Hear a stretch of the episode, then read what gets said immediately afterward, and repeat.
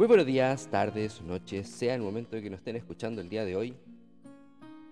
Lo dijo, lo pidió expresamente el estimado Álvaro. Volvemos con una nueva entrevista y en esta oportunidad con uno, con una de las dos personas que él invitó que, bueno, no tenemos acá cómo hacerlo como que sea tipo sorpresa porque lo están leyendo, lo leyeron en la tarjeta, lo han visto en todos lados, pero en esta oportunidad, y que por lo menos yo veo que se está riendo. Esto lo- en el futuro lo van a ver y lo van a gozar, tanto como lo estoy gozando yo. Estimado Jaime, bienvenido. Jaime Villar, bienvenido acá al podcast. Hola, sea, bueno, sí. eh, es que. Es que todavía me río igual de, co- de cómo los tiempos. Era una hora antes. Eh, bueno, eh, tras bambalina, eh, como dijimos, habíamos programado una hora, pero yo creo que el reloj desprogramó todo. Nos dejó como igual. haciendo un. Desde ya contando anécdotas. El fin de semana pasado para las elecciones trabajé en la. mm, Trabajé de facilitador. Ya, Entonces fue como. Llegué a. la- ¿No veis que la noche antes se cambiaron los relojes de los teléfonos pues, por la programación? sí, Y llegué a la.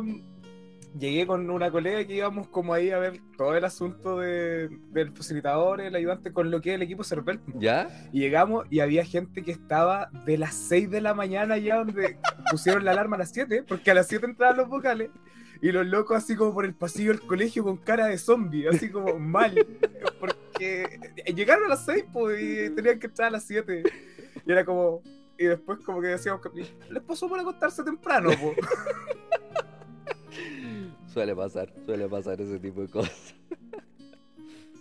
Así que, como, como date como recomendación, nunca se acuesten antes de las 12 de la noche, nunca se queden dormidos antes de las 12. Especialmente con los cambios de horario. Bueno, eh, eh, conviene más el de invierno, conviene más el de invierno. Una horita más para dormir. No, yo prefiero el de verano, prefiero tener una horita más en la tarde, Ah, ya, prefiero que se me alargue el día. ya, perfecto. Como dicen por ahí, en gusto no hay nada escrito. Pero, estimado Jaime, por favor, le entrego el pase para que se pueda presentar acá para toda la audiencia que le va a estar escuchando. Eh, bueno, mi nombre es Jaime Millar, eh, oriundo de la comuna de Carahue, de igual de las mismas tierras que el Álvaro. Eh, bueno, aquí pueblito, novena región, pueblito costero, entre comillas, aunque la costa no está propiamente en la ciudad de Carahue, sino que es en, está dentro de la comuna la, la zona costera, pero eh, ahí está, figuramos dentro de la zona costera de la Eucanía. De profesión, eh, profesor de historia, ahí estamos. Eh, trabajo en una en un colegio público de acá de la comuna, Ya, el complejo educacional Darío Salas, y eso, eso es como mi, mi quehacer diario. Me dedico ahí a hacer clases de historia a los estudiantes de enseñanza media en esta escuela. upa, enseñanza Bueno, media. colegio. Enseñanza media, edad compleja, edad compleja la, la adolescencia. Sí, no, y más aún ahora igual viendo como, y reencontrándose con los chiquillos post pandemia, pues y ese, ese es como el gran desafío que estamos afrontando, yo creo que todos los colegas profesores y todos la- los colegas también que trabajan en el área de educación que se están viendo enfrentados ahora, o sea, cómo abordar a una generación que estuvo dos años tras las pantallas. Claro.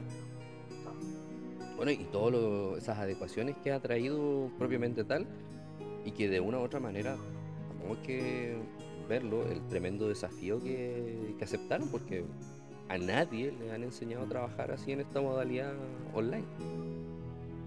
Como un Bueno, descubrimiento. igual, igual fue un poco raro porque yo estaba terminando, de hecho hice mi práctica profesional ahí mismo, después tuve la suerte de quedar trabajando, pero el 2019 fue como que la práctica tampoco terminó tan bien, po, porque el 2019 fue el estallido social. Muy bien. Y después como, de hecho, eh, dato curioso, yo entré a trabajar, a ver, voy a revisar acá el, el calendario del 2020, yo entré a trabajar un día eh, 8, si no mal recuerdo, de marzo, Ya. o- no, ahí estoy viendo, un 2 de marzo. Ya yo llevo los papeles, todo. El 3 de marzo, 4 de marzo, por ahí empiezo a trabajar como de manera oficial. Eh, ya la semana del 9, ahí como todo, eh, chicos que los vi como dos clases, y después llegamos el 16, y ahí fue las famosas cuarentenas, pues entonces yo como que estuve haciendo clases de titular dos semanas, de hecho nos reíamos, ahora los chicos eh, en ese tiempo le hacía dos segundos medios que hoy en día ya son chicos de cuarto. Ya. Y a principio de año como que los fue a cuidar ahí, cuando- porque tuvimos brote de COVID como la mayoría de los colegios de Chile a principios de año. Y ahí en un momento que estaba cuidando a los chiquillos como que algunos no, medios perdidos y todo, y otros como que se acordaban, pues, ah, pero su profe con usted tuvimos clase dos días. Muy bien. Y unos como, y unos como, ah, no, pero, eh, ah, si usted nos, nos mandaba audios por WhatsApp ahí para revisarnos las tareas, era como, ah, sí, ahí, E- ese mismo chiquillo, Ese soy yo. ese, justamente, Ese mismo, ese soy yo. Ah, ahí estoy. Eso, muy bien. Oye, pero entrando en materia y aprovechando esta, esta pequeña introducción, ¿en qué momento nace eh, el deseo de dedicarte a la docencia? Mm, yo creo que tengo dos puntos de inflexión. ¿Ya? Primero, en sexto básico, que es cuando yo, no, quinto día, quinto sexto básico por ahí, que de hecho es una cuestión que me gusta decir. Yo en quinto básico me saqué un 5 en historia. Ya. Eh, me retaron en la casa y todo. Y desde ahí creo que, sí creo que, de hecho estoy casi seguro, que tuve pr- promedio, o sea, me saqué puro 7 y tuve promedio 7 desde quinto básico hasta cuarto medio de historia. Entonces, aparte de eso, me, me gustaba, me llamaba la atención. De hecho, hay un, un material súper bueno que es de las últimas noticias, sobre todo cuando uno es medio freak, medio rata, medio taku, le, le facilita bastante, que el tema de la historia de Chile en cómic, que es un, es ahí, que de hecho uno los puede pillar en internet ahora en digital. De hecho, yo los tengo en físico por ahí, lo- los coleccioné en su momento. Ya. Y de ahí como que claro, me, me empezó a interesar el tema, después igual en el colegio era como que a las clases de historia le ponía especial énfasis y especial atención a lo que eran esas clases, me llamaba mucho la atención. Y después por ahí eh, dije como pucha, igual me gusta esto de, de la historia y todo, me gusta eh, enseñar igual, como que le explicaba a mis compañeros de repente cuando tenían, entendían algo con historia, eh, otra asignatura, paréntesis que me gustaba era matemáticas, pero no se me daba tan bien. Aunque después en el liceo, primer, segundo medio, decía, pucha, igual lo pensé en un momento estudiar ingeniería, alguna ingeniería, no tenía mucha claridad, pero después ya como que fueron pasando los años.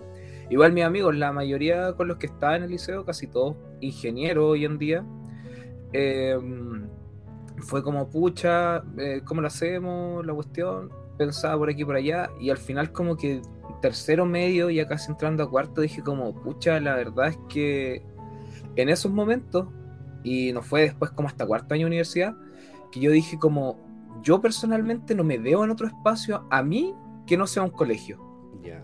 Me gusta la historia, me gusta enseñar, y siento que, que en el colegio es donde tengo que estar. Entonces dije, ya, pues, démosle. Entré a pedagogía en historia, eh, dentro de lo que fue la carrera, años maravillosos, eh, grandes amigos entrañables con los que a día de hoy, bueno, como siempre uno con sus buenos amigos de la U mantiene contacto después casi para toda la vida.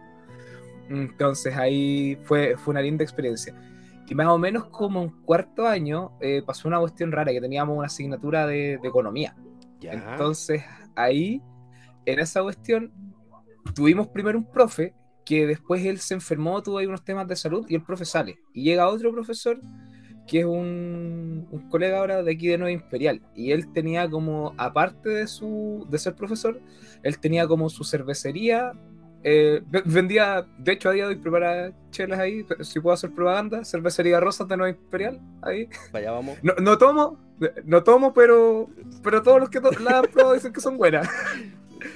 Oh, paréntesis, ahí dentro de lo mismo. Todos me, me miran feo cuando digo que soy profesor y digo que no tomo. Pero, ¿qué le vamos a hacer? Y como que no cuadra.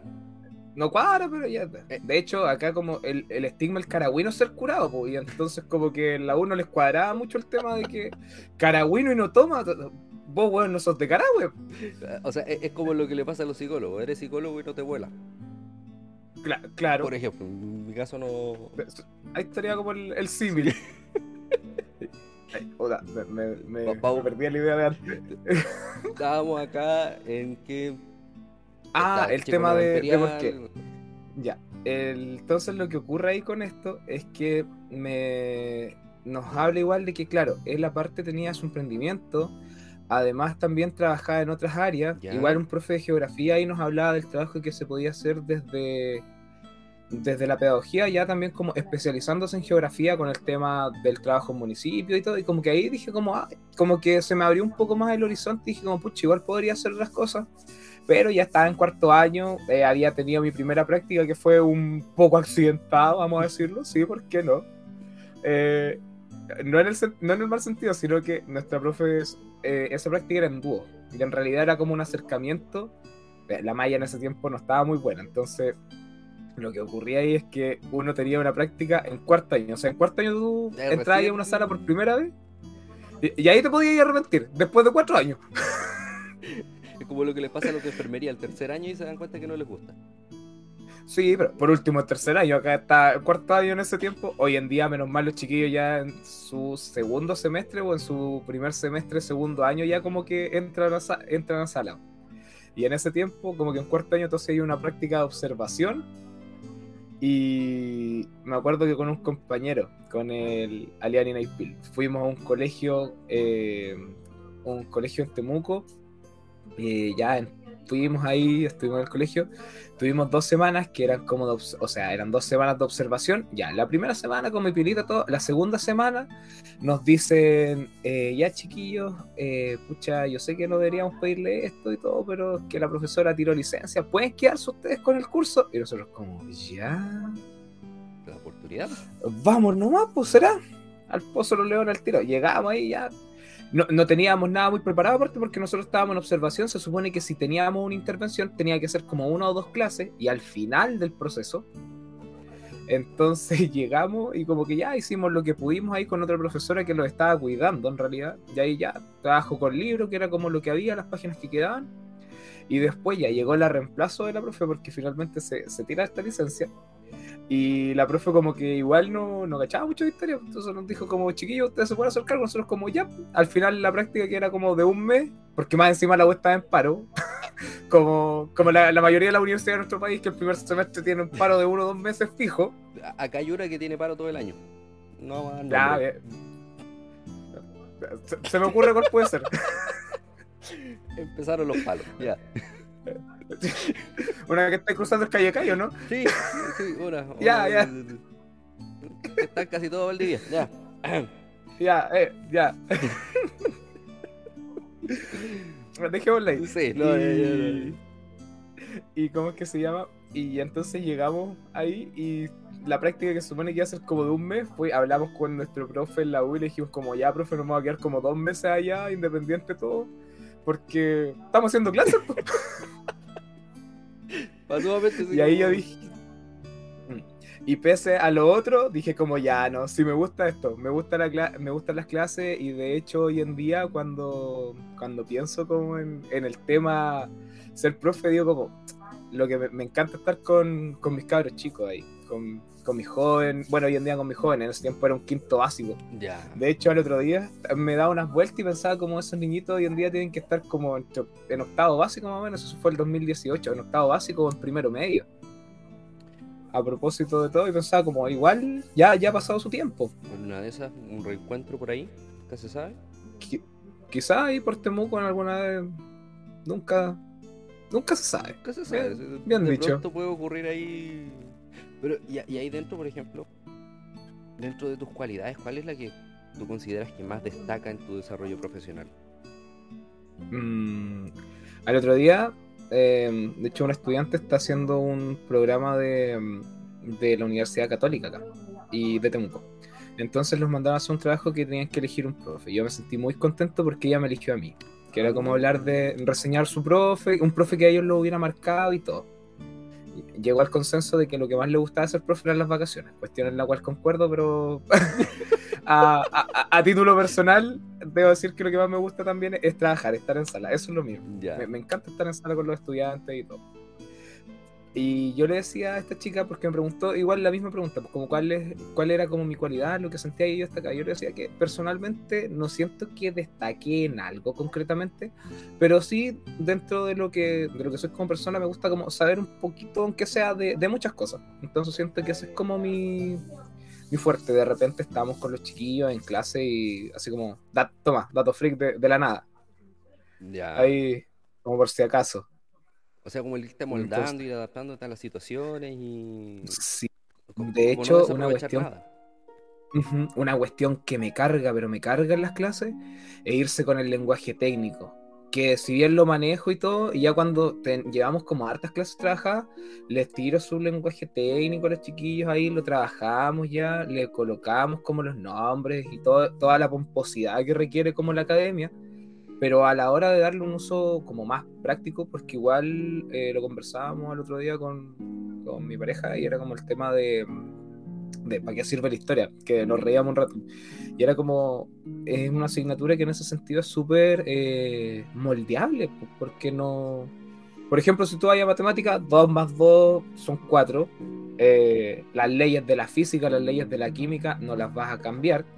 Incluso el lenguaje, que si bien te da como herramientas para la comunicación y todo, el, el emisor del mensaje es el emisor del mensaje y por más que tú lo quieras, el emisor jamás va a ser el, el receptor cuando está emitiendo una información. Pues eso Claro. es algo que no, no puedes cambiar. Mientras que en la historia tú tienes un suceso X y ese suceso está abierto a todas las miradas que estén observando. De hecho, una cuestión que una cuestión que hice en, eso, en esas fallidas dos semanas de clases del 2020 ¿Ya? hay un chiquillo, bueno, aquí lo, lo vaya a ver tú, pero no, después tú lo sabes. Dejémoslo para un el- chico con su...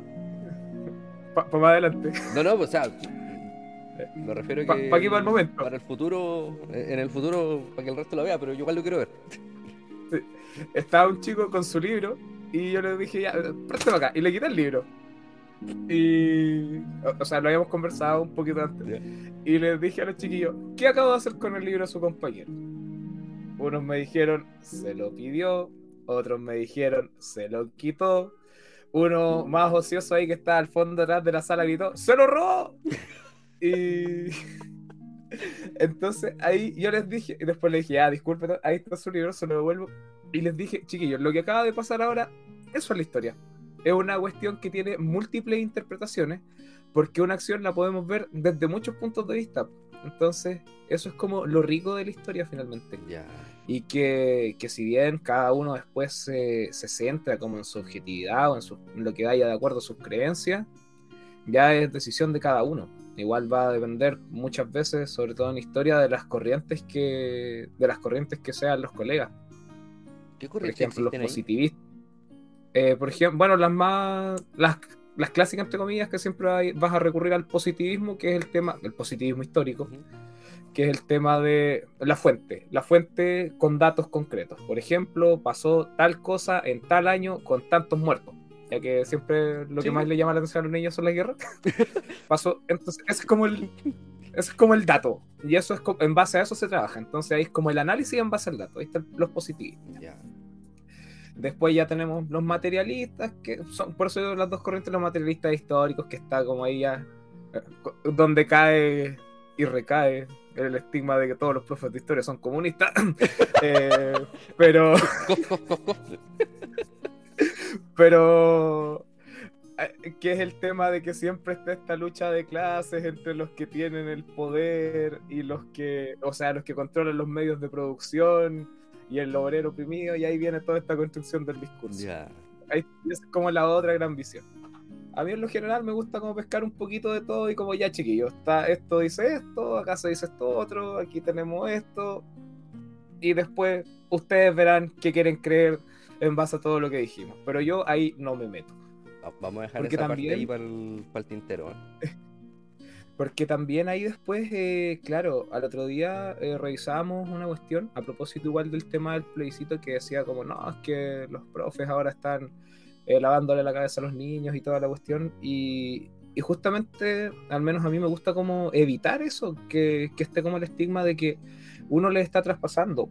Porque igual lo encuentro personalmente poco ético. Si bien uno tiene, como diría un colega ahí, tiene su corazoncito con, con sus ideas y todo pero tú delante de los estudiantes no puedes hacer eso de, de como hacer que piensen como tú. Si Claro. finalmente tú, tú, eres, tú eres un individuo, pero ellos son individuos, ellos tienen una visión desde la casa, ellos tienen igual derecho, sobre todo siendo jóvenes, a formar su visión y tú no puedes llegar e imponer tu visión como una verdad absoluta.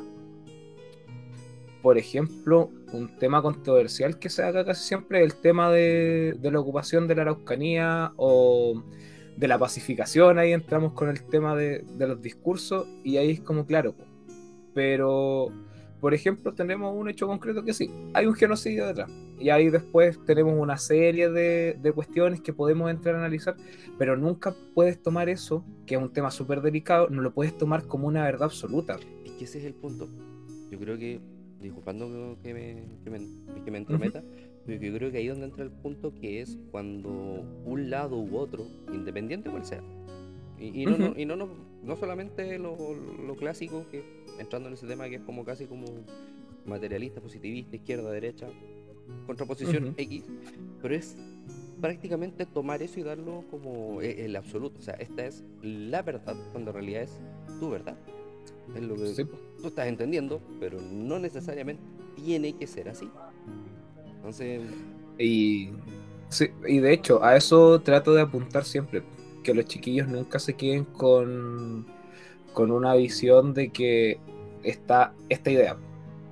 Porque, bueno, llevándolo a otro tema, que igual uno lo puede abordar como un poco de manera más, más lejana, que es la Segunda Guerra Mundial, cuando uno habla de los campos de concentración de, los, de los nazis, los judíos. Entonces, como, ¿es malo? Sí, es malo. Y, eso podríamos decir incluso que es una verdad objetiva. Es malo. Totalmente. Ahora, el tema es también, em, fue malo lo que le hicieron a, los, a los alemanes, al pueblo alemán, después una vez terminada la Primera Guerra Mundial, con un tratado de paz, entre comillas, que solo engendró odio. O sea, ahí ya... O por ejemplo, Entonces, podemos tomar otro evento de la misma Segunda Guerra Mundial, el Escuadrón 731, es, la época de los más grandes avances de la medicina. Y sin embargo, también podemos cuestionar completamente la moral de, cómo se logran esos avances. Claro, porque eso fue en base a tortura, en base a todos los horrores habidos y por haber. O sea, ¿es ético ocupar eso o no? más allá de cuestionar el hecho, sino que el resultado que, que nos trae, o sea, gran parte de la medicina actual viene de ahí viene de esos experimentos. Pero como dirían los gringos, eso se consiguió, después se limpió con democracia.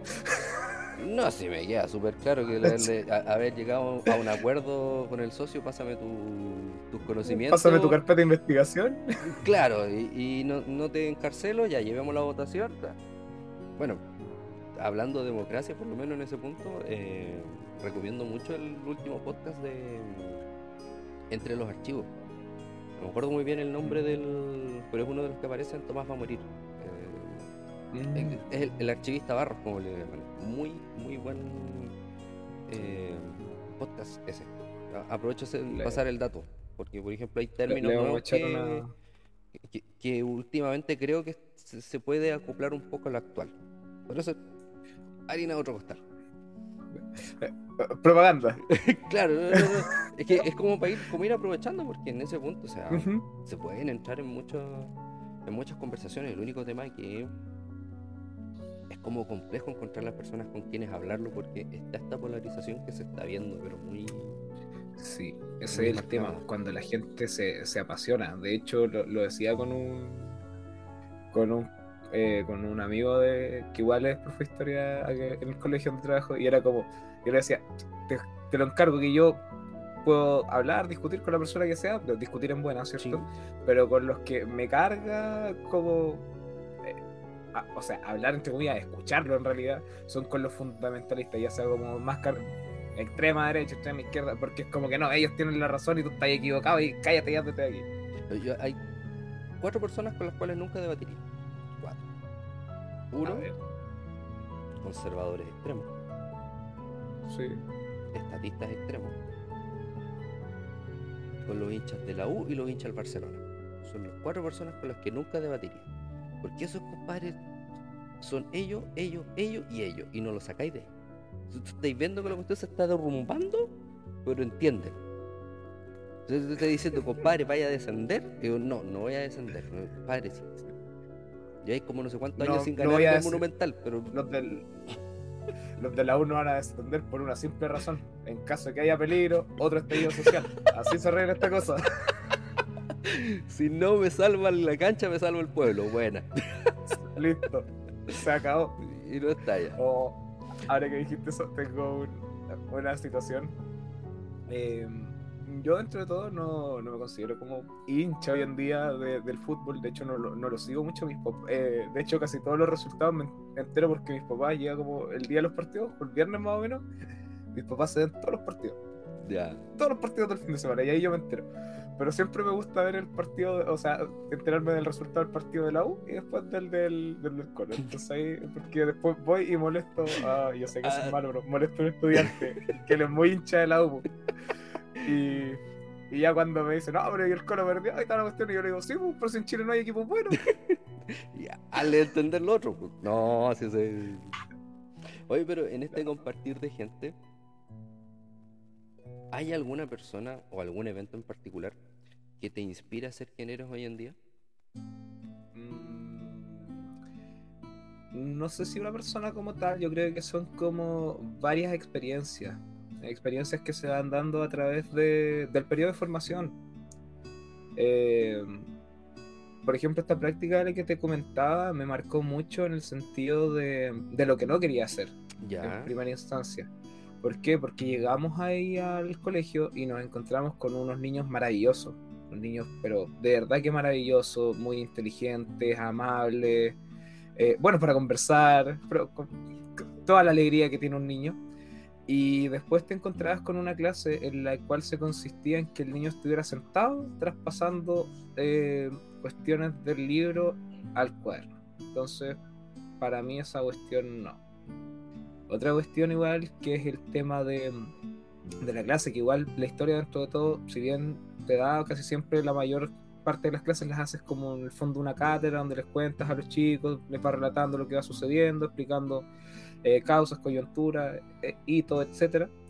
Y después le dices como. Y como que el profesor ahí está y da su gran discurso, grandilocuente y toda la cuestión. Y, y igual eso lo miro y es como que, ¿para qué, ¿de qué me sirve si yo tener a todos los cabros así? Como que no están pescando, como que no están ni ahí. Entonces, yo en mis clases por lo menos trato de ya.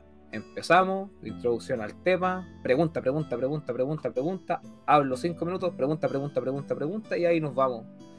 Eh, y o- obligar ahí a que hablen toda la clase. O sea, o participan o participan. Claro, o participan o, o hay tabla, diríamos. no, no, no, no. El no. que no habla, Se hay tabla. poroto. Se hincan en poroto. A los fakir. E- eso- Tengo mi cama de Esos clavo. métodos ya. Esos métodos están descatalogados. Se supone Aunque que ya. Ya no Aunque entra. como dirían unos colegas por ahí, eh, falta que leas algunos, pero. No, no, no es que estemos fomentando eso, pero a veces el, e- e- en este lado el conductismo clásico hace falta a veces. funciona a veces, lamentablemente. Pavlov te. Pero. pero también hay adultos a los que les hace falta, así que no, no, no es solo quedarse con los niños. Mira, conozco una gran cantidad de adultos que por más que uno le explica no, no entienden. Así que tranquilo. Sí. Entiendo ese haría bien ahí estar hincado en poroto. Eh, Por lo bajo, para empezar. No, pero ya. Eh, eso fue una, una conversación con cerveza. Pucha, eh, juguito. Voy a dejar ahí. Por acá tenemos un poquito de té. Ya. Chuta, yo, yo creo que lo tengo. tengo un alcohol gel aquí. Mira, me explicaron por ahí, las personas que me conocen se pueden hacer una idea de dónde. Pinches contratos de confidencialidad que no dejan pelar hasta que uno no, no renuncie. Pero me contaron por ahí que quienes sean muy amigos del alcohol, con limón, tú separas el alcohol gel, separas el alcohol del gel con limón y puedes cortar el alcohol. Paso el dato. Ahora que se viene el 18, que Ah. se pongan medio ahí, bueno, para experimentar. creativo. Oh, a propósito de eso, un amigo durante la pandemia me contaba que en un hospital X, no, para no entrar en detalle, me contaba, estuvo en, el, en los pabellones COVID, pues ahí como Ah, con el traje de astronauta y toda la cuestión. Todo un minion. que de- todo un, justamente, banana. Y después que salía del. después que salía del. salían como ya de la zona crítica y estaban como en recuperación, piola, la gente con alcoholismo que llegaba en las noches eh, aprovechaban cuando las enfermeras salían como a las rondas y los tipos se arrancaban de la sala y en su angustia se robaban los alcohol gel y se los tomaban, pues después les tenían que hacer lado de estómago No. encima. Yo recuerdo, yo recuerdo, yo creo que estoy hablando del año 2011, 2012 por ahí. Yo tuve una pasantía en- cuando estudiaba TENS eh, en el Hogar de Cristo, o el Hogar San José acá en Valdivia. Mm, Y nos decían, tengan cuidado con, est- con una señora que esta es alcohólica toda la cuestión. Y la cosa es que un día como que nos empezamos a echar la talla, nos relajamos y empezamos a sentir un olor a colonia inglesa. Pero así No. fuerte, y de repente fuimos a ver y la señora se había, estaba mandando toda la colonia, era como, No. eh, como que nos vio, nos pilló y fue como, ah, la botó y se fue y nosotros así como, llamen una ambulancia por favor, esa mujer su Hay que estómago lado de estómago. Ah, pero es increíble. eh, llega a ser increíble ese tema de la, de la adicción propiamente. Y por una parte igual es complejo. Ya pasando a la siguiente parte, que es como eh, en esta temática, la parte social. Entrando en este punto, hay, hay dos conceptos que me gustaría que los conversáramos. Porque así como están estas contraposiciones de pronto que la historia o la vida nos lleva a conocer, también ahora está actualmente lo que se conoce como lo políticamente correcto y lo políticamente incorrecto. Y algo que está caracterizando mucho una, una generación, que es lo que se le está llamando ahora la, la generación de cristal. ¿Qué opinión tienes tú respecto a estos conceptos? ¿Cuál es tu visión? Eh, de hecho, hi- hice la tarea. Antes de venir, eh, lo estuve conversando con, con- con una amiga. Eh, eh, y llegamos como al tema de, de. de hecho, le dije como, voy, voy a- hoy día voy a un podcast ahí, estoy invitado. Y me dijo, y como tenía algo de temática, y me dije, sí, me dijeron que pensara como en la generación de cristal. Y como que me dijo al tiro, ya, pero ¿y vos qué pensáis? Así tal cual. Ya. en esos tonos. Y yo le dije como no, en el fondo como es gente que, mm, que se queja o que se en el fondo la generación de cristal la entendemos como o como yo lo entiendo al menos un grupo de personas que tienen la capacidad de, de hablar abiertamente sus emociones y de sentir y de vivir sus emociones si ese es el tema cuestión que a lo que ella después me dijo y que lo comparto plenamente que el, el tema de decir la generación de cristal es un denostativo finalmente que viene de parte de justamente las personas que no tuvieron esa capacidad, de las personas mayores que aprendieron a reprimir todo, a guardarse todo y que finalmente no podían comunicar esto. Y o sea, si me lo preguntáis a mí por lo que es la generación de cristal, por mis cabros, bacán, que lloren, que chillen, que hagan lo que tengan que hacer, porque bacán nos están intoxicando con, con malos sentimientos, con malas emociones. Si, si quieren reír, que se rían, si quieren saltar de una no no no saltar de una ventana no. Pero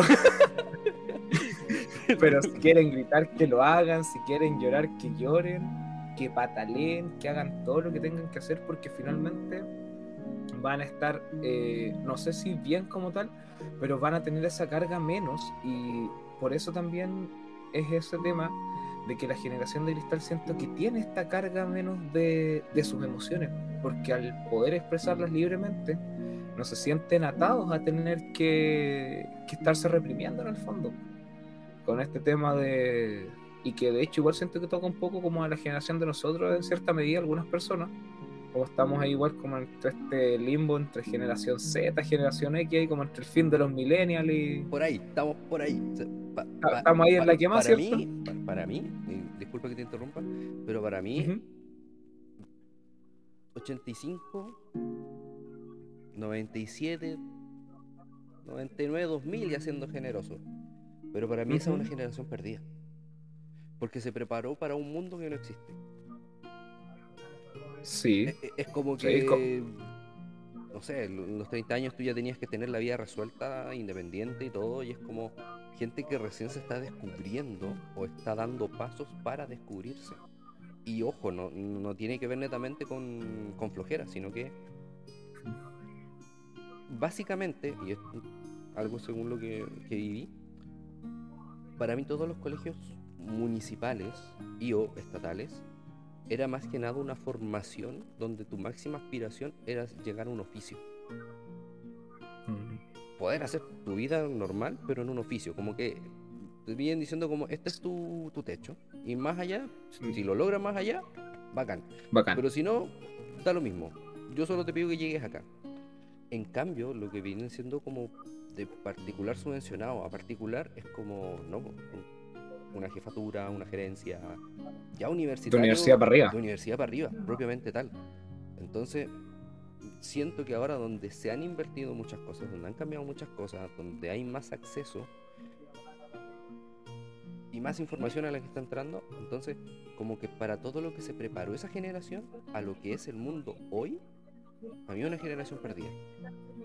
Mm, eh, Interesante punto de vista. De hecho, eh, esto que acabas de mencionar ahora fue una conversación que tuve eh, con mis mejores amigos de la universidad, que de hecho son pareja, Francisco y Francisca, sí, se llaman los dos, Así. F y F tipo Fotolog. una cosa así. y que fue una conversación que tuvimos comiéndonos una sopaipilla mientras esperábamos la micro. Una sopaipilla con palta que por lo demás estaba muy buena. Acá eso me pilla Em, con mostaza, en Valdivia. No, es que era como el agregado, podíais pagar. De hecho, Ah. lo compramos en un local que se llama La Picada del Sopaipleto. Pero no nos alcanzaba para comprarnos el sopaipleto completo, así que fue como ya, sopaipilla con palta. Y mientras conversábamos ahí en el paradero, eh, los tres veníamos finalmente de, de colegios municipales, pues de colegios estatales.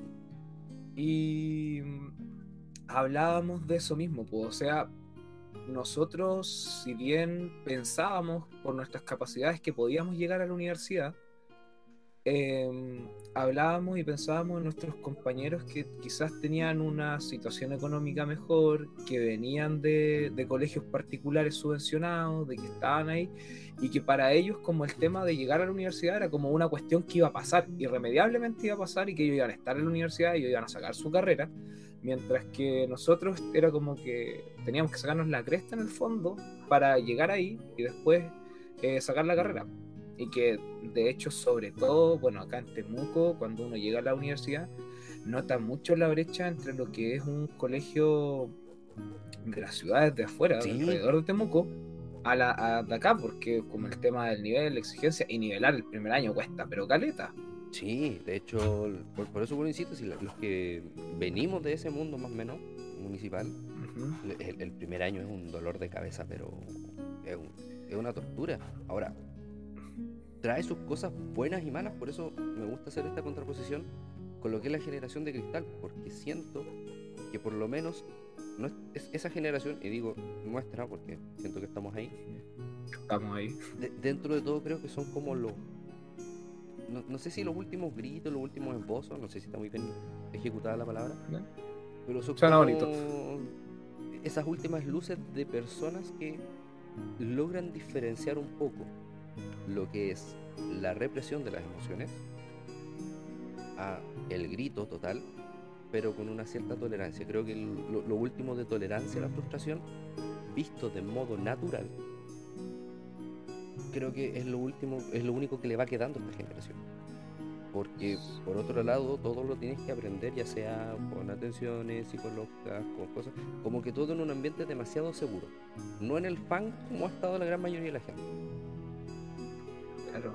Hoy, de hecho, hoy en día, dentro de eso mismo, pues, o sea, los chicos pueden, pueden gritar a los cuatro vientos sus emociones. Si bien vamos a encontrar más de alguno que otro caso que, que se reprime todavía por, bueno, las trabas propias que, que tiene todo. De hecho, acá igual la comuna, eh, no, no acuerdo si el Álvaro lo mencionó como tal, pero la comuna acá es bien rural, pues, entonces igual ahí uno encuentra ciertas realidades y cuestiones que igual todo llega como un poco más atrasado, no es lo mismo que estar, bueno, en Santiago ahí ya uno nota como el tema de más aún, o sea, ahí la gente gri- grita lo que siente y listo, se acabó.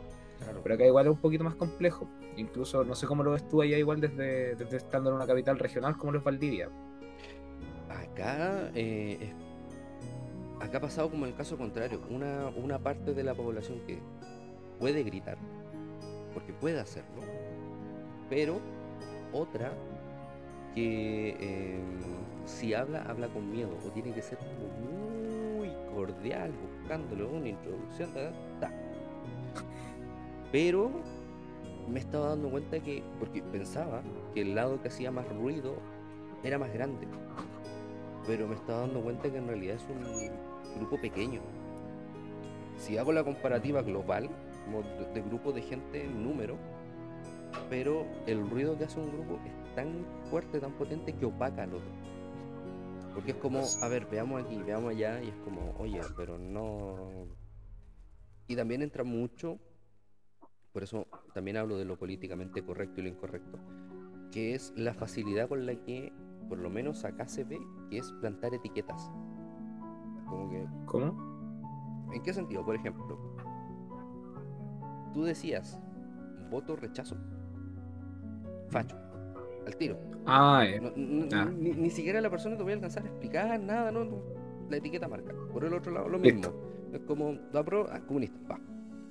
Listo, sacado. Y, y- y se acaba la discusión y es como, oye, pero si la otra persona tendrá su visión, tendrá su postura, Su postura. la que sea, pero es como, oye, o sea, déjalo.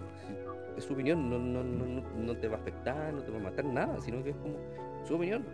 La discusión se verá, no sé, en una elección, en- ojalá no ocurra, pero en algún golpe, por ejemplo. Ya, Mm. ahí son medidas más extremas, pero si es una conversación, no tienes por qué liquidar a esa persona, que es poco menos que liquidarla en vida. O sea, está bien, las palabras Sí. no rompen huesos, pero lo estáis opacando totalmente y es como, no, invisible, como que no existe, invisibilizado total, y pa, sigue la vida.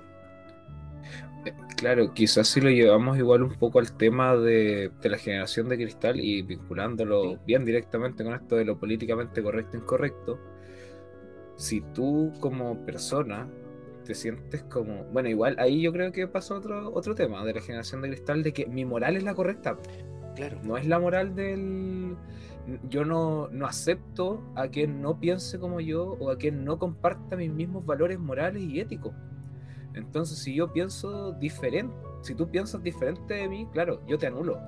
Lo que tú piensas, tus sentimientos no valen. Igual eso. eh, y eso, claro, también ahí genera el quiebre. Y quizás por eso es porque están chocando las dos. Dos, lo que conversábamos al principio, pues, están chocando dos verdades. Sí, y ahí pasamos a un tercer punto, que ahí es donde va la, la siguiente pregunta, porque escoger, por ejemplo, un momento en particular donde ocurren estos choques es complejo porque hay diversos momentos en donde ya esto pasa a lo que es la cultura de la cancelación. O sea, como necesito eliminar a esta persona, necesito como sacarlo para mantener eh, cierta idea. En si pudieses escoger un momento de la historia en particular, no solo de Chile, puede ser a nivel universal, Mundial. donde haya ocurrido un hecho similar. En relación como al tema de la, O sea, pasar, de por la ejemplo, cancelación. mm, llegando como esto a lo que es la cultura de la cancelación, propiamente tal. de que se haya llegado como hoy, hoy en día, decís tú. Claro, Mm, yo creo que si lo llevamos a eso, vendría siendo más bien arrastrado desde siempre, pero como en, la, en las lógicas modernas, igual yo creo que tal, no exager- me va a mandar un carril más o menos, No, no, pero te, te- te diría después de la Segunda Guerra Mundial, cuando empieza la Guerra Fría. ¿Por qué? Porque Ya. tú eres comunista o estáis de acuerdo, o sea, eres prosoviético o estáis de acuerdo con los gringos, no tenía espacio más. De hecho, el otro día estaba haciendo esa clase con mi, con mi segundo medio ya, y, y nos reíamos del tema de los no alineados. Que yo les decía, unos tipos que dicen que están de acuerdo con la paz y que no les importan ni los gringos ni los soviéticos, ¿tendrán cabida en el mundo? No tienen cabida. po. Y de hecho ahí entramos también con los grupos invisibilizados, po, porque cuando llegamos a esto de la cancelación, hay una parte que está claramente en contra, totalmente, una, un grupo que defiende, pero también, y que siempre es este grupo que queda invisibilizado, que es el grupo que dice como, pero y si pensamos un poquito, si nos tratamos de escuchar y que nadie los pesca, pues porque están todos tan enardecidos con... peleando Está todo el rato, tan- un choque. Entonces- y de, disculpe que te interrumpa, No hay espacio. ¿no? Y de hecho, siento que eso es heredado porque si resumimos todas las peleas actuales, escogiendo, el- bueno, salvo algunos países, creo que Suiza es el único que se salva, creo. Pero todos están en, este- en esa dicotomía, o sea, es A o es B, no hay espacio más.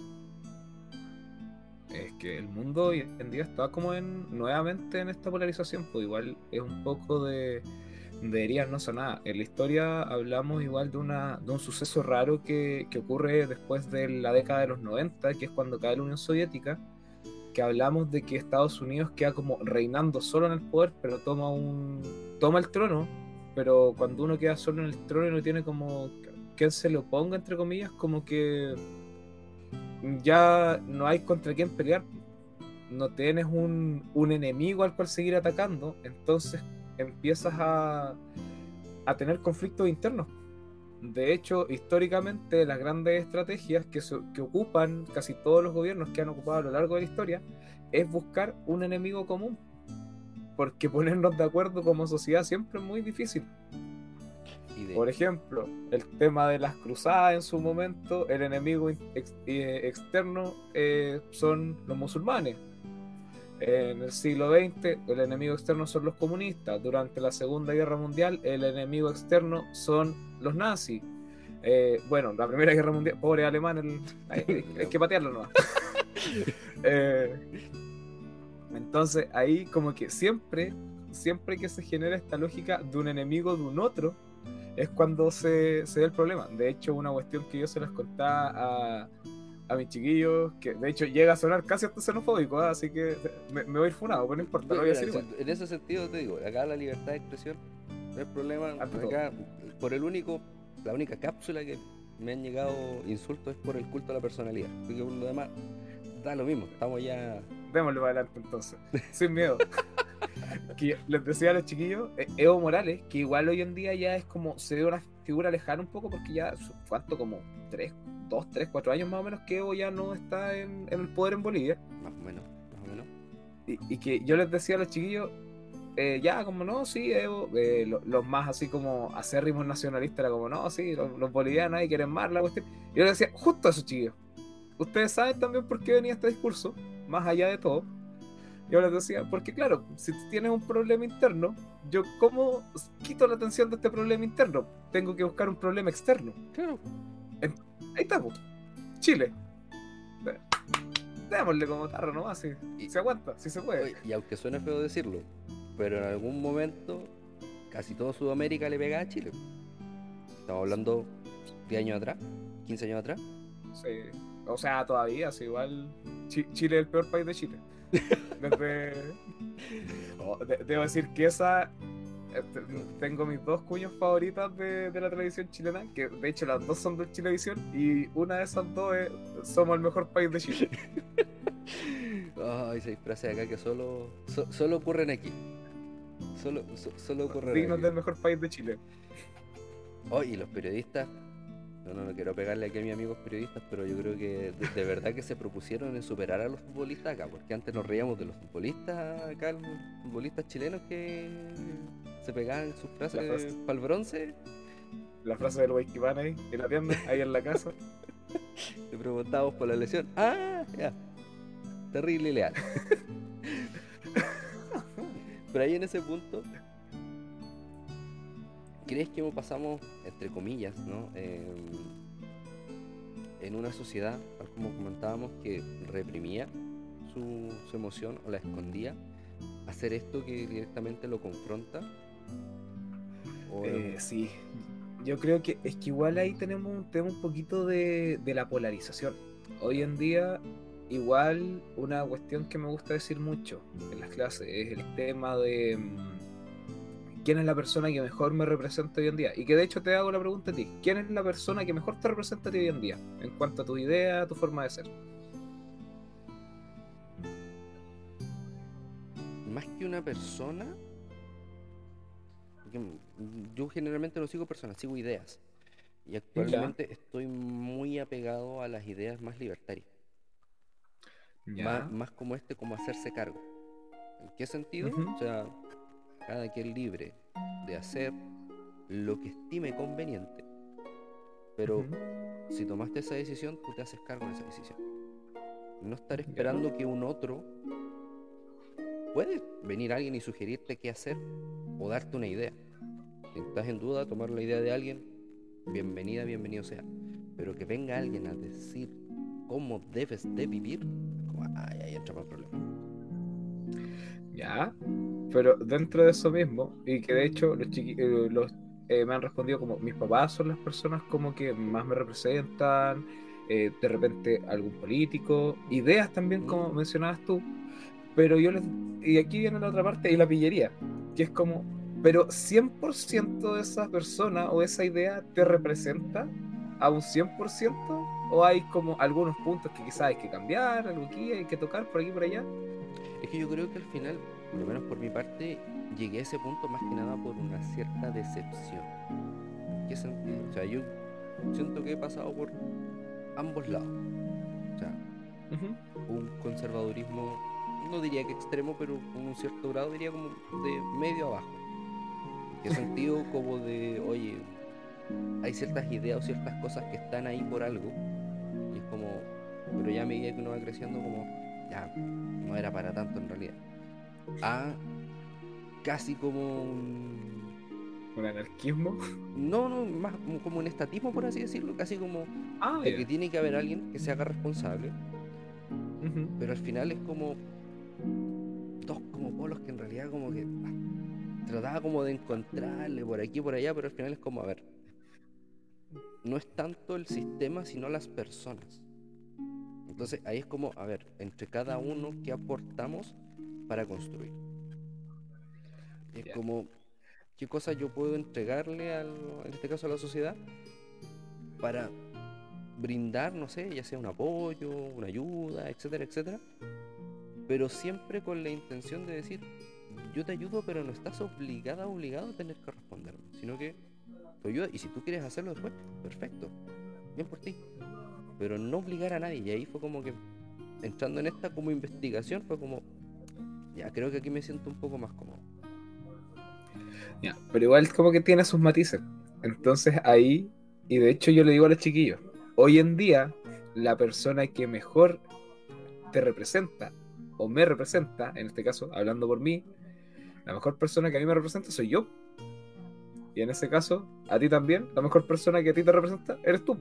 Claro. Entonces igual estamos como en un poco en esto, po, que hoy en día, y que de hecho antiguamente, la gente podía comulgar con estas grandes ideas, porque yo podía sentirme identificado con una cuestión que si bien podía estar o no de acuerdo con algunas cuestiones, pero yo me, me abanderaba por esa idea, hoy, o por ese caudillo, por esa figura. Claro. En cambio, hoy en día estamos como en esta, en esta lucha en la que, volviendo un poco para atrás quizá, en la que yo tengo razón y tomando nuevamente el tema de la, de la idea de expresar, yo tengo razón, entonces yo soy la persona que puede representar y tomar las mejores decisiones.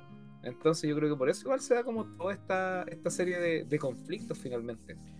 Porque estamos tratando de entender, de hecho, si pensamos igual un poquito en el estallido social, cuando, cuando el presidente Piñera, para, para no decir otra cosa, o- otro, otro epíteto.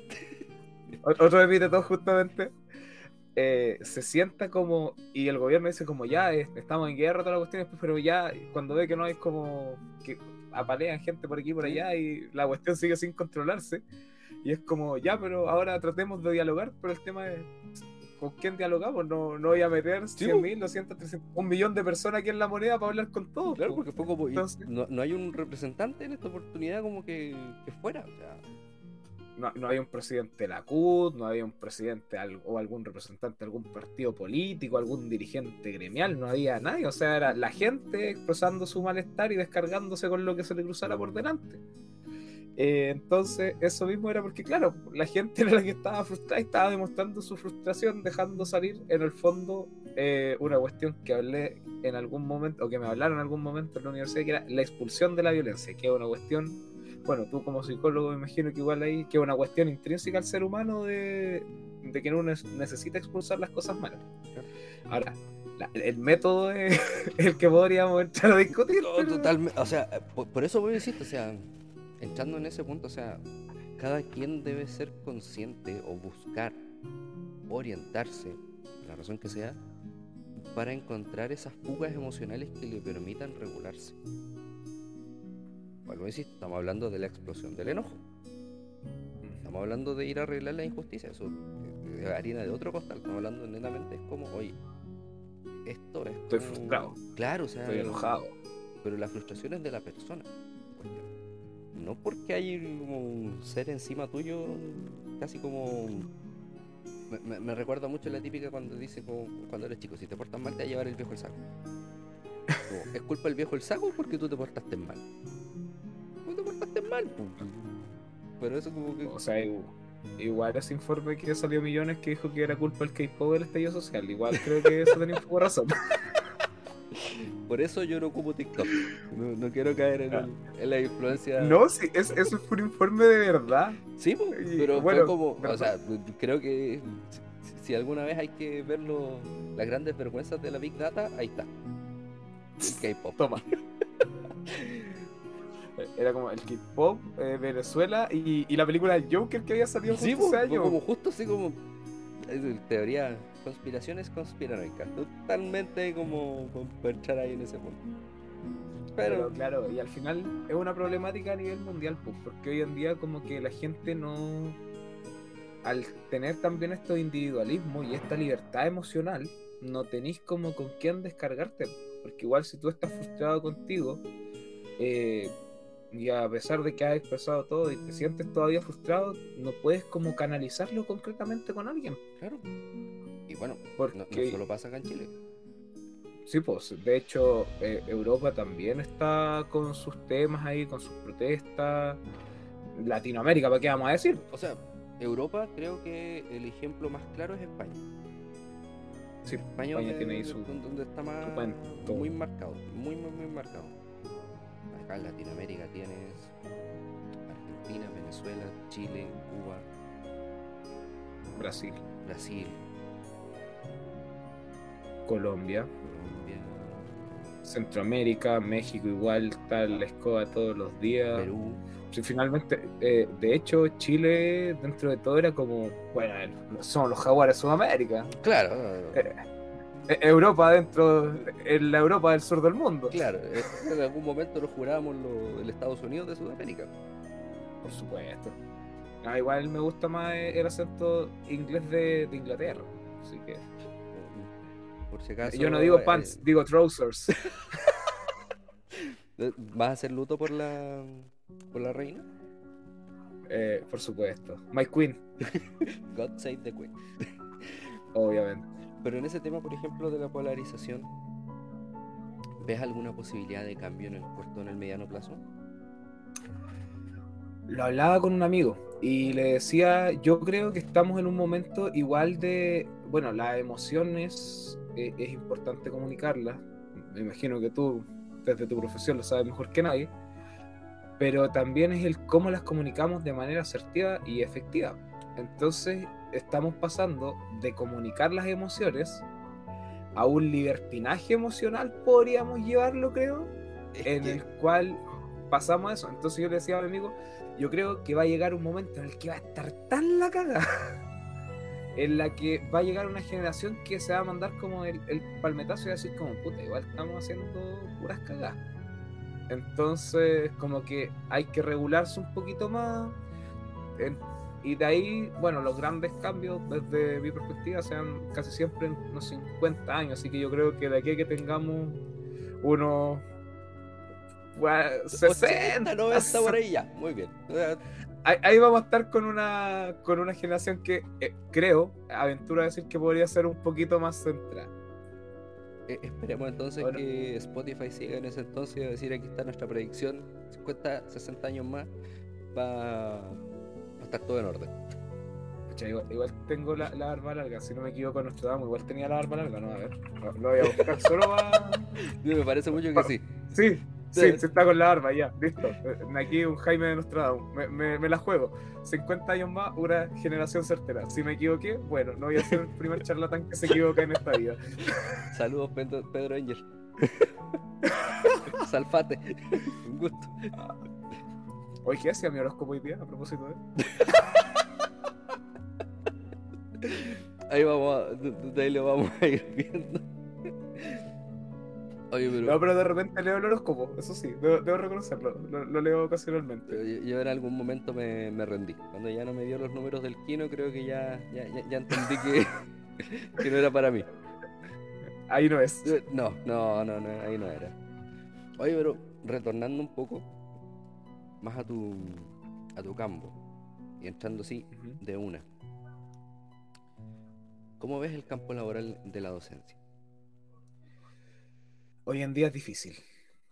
Eh, lo que te comentaba al principio, estamos con eh, chicos que mentalmente, y de hecho lo hablábamos sobre todo con este caso de los primeros medios, por ejemplo, que era un tema que, conversábamos el otro día, ellos mentalmente todavía son niños de sexto básico, niños que no pudieron interactuar con sus compañeros igual en una etapa que es delicada, sobre todo que la interacción social juega un rol muy importante en formar el carácter de los chiquillos y que son dos años perdidos em, como de hecho, me. Mm, y el reencontrarse ahora igual es un poco brusco.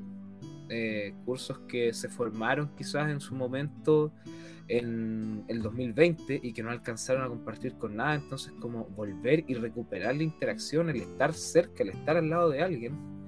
De hecho, hoy en día es súper común, eh, y que lo noto, que tienes a la persona al lado, pero acá tengo mi teléfono. Entonces, como que estáis con la persona al lado, pero le estáis escribiendo por WhatsApp, teniéndolo al frente para decirle algo. Entonces, igual eh, ahí en ese sentido está difícil. Igual los chicos hoy en día, otra dificultad que está teniendo el tema de, la educación es la lucha constante con el tema del celular. Porque si bien hoy en día yo para mis actividades trato de, por lo menos en una actividad, obligatorio que ocupen el teléfono para buscar alguna cuestión, aunque sea una tontera, trato de, de colocarlo ahí en, la actividad. Pero no sé, pues ahora un, jueguito que está de moda, el, el Stumble Guys, que es un, como el Fall Guys, ah, pero de teléfono. Android, sí. En versión Android, sí. Pienso que también lo después...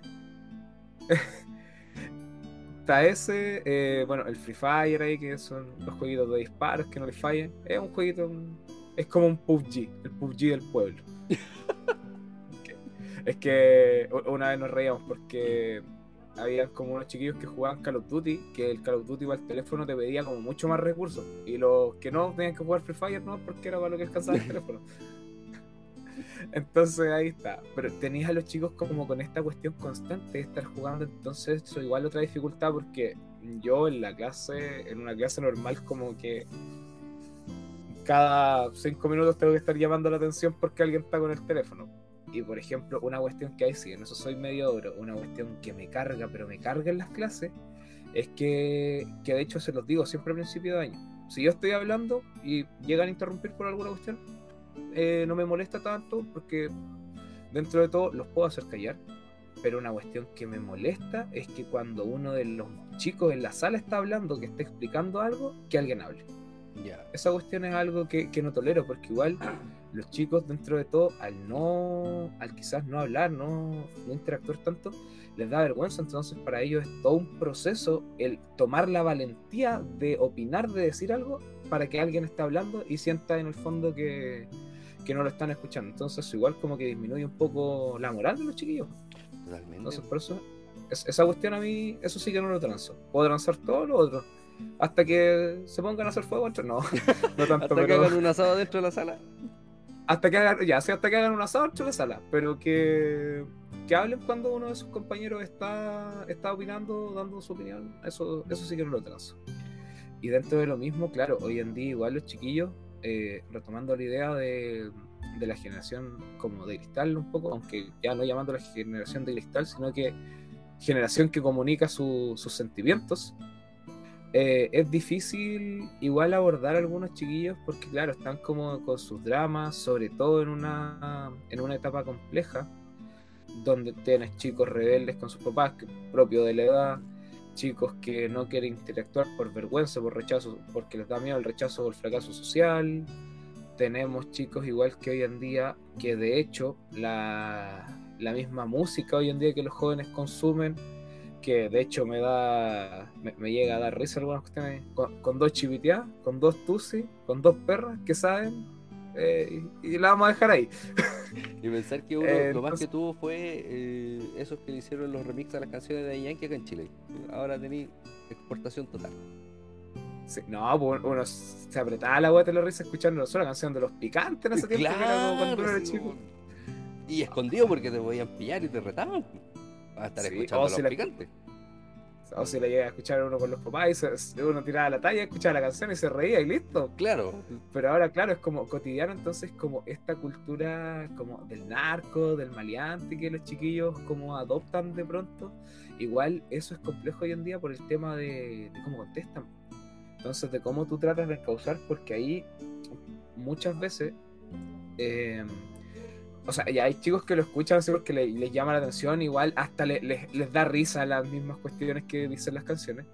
Pero los chicos que un poco añoran como esa vida, igual uno se da cuenta que ahí hay historias súper fuertes detrás.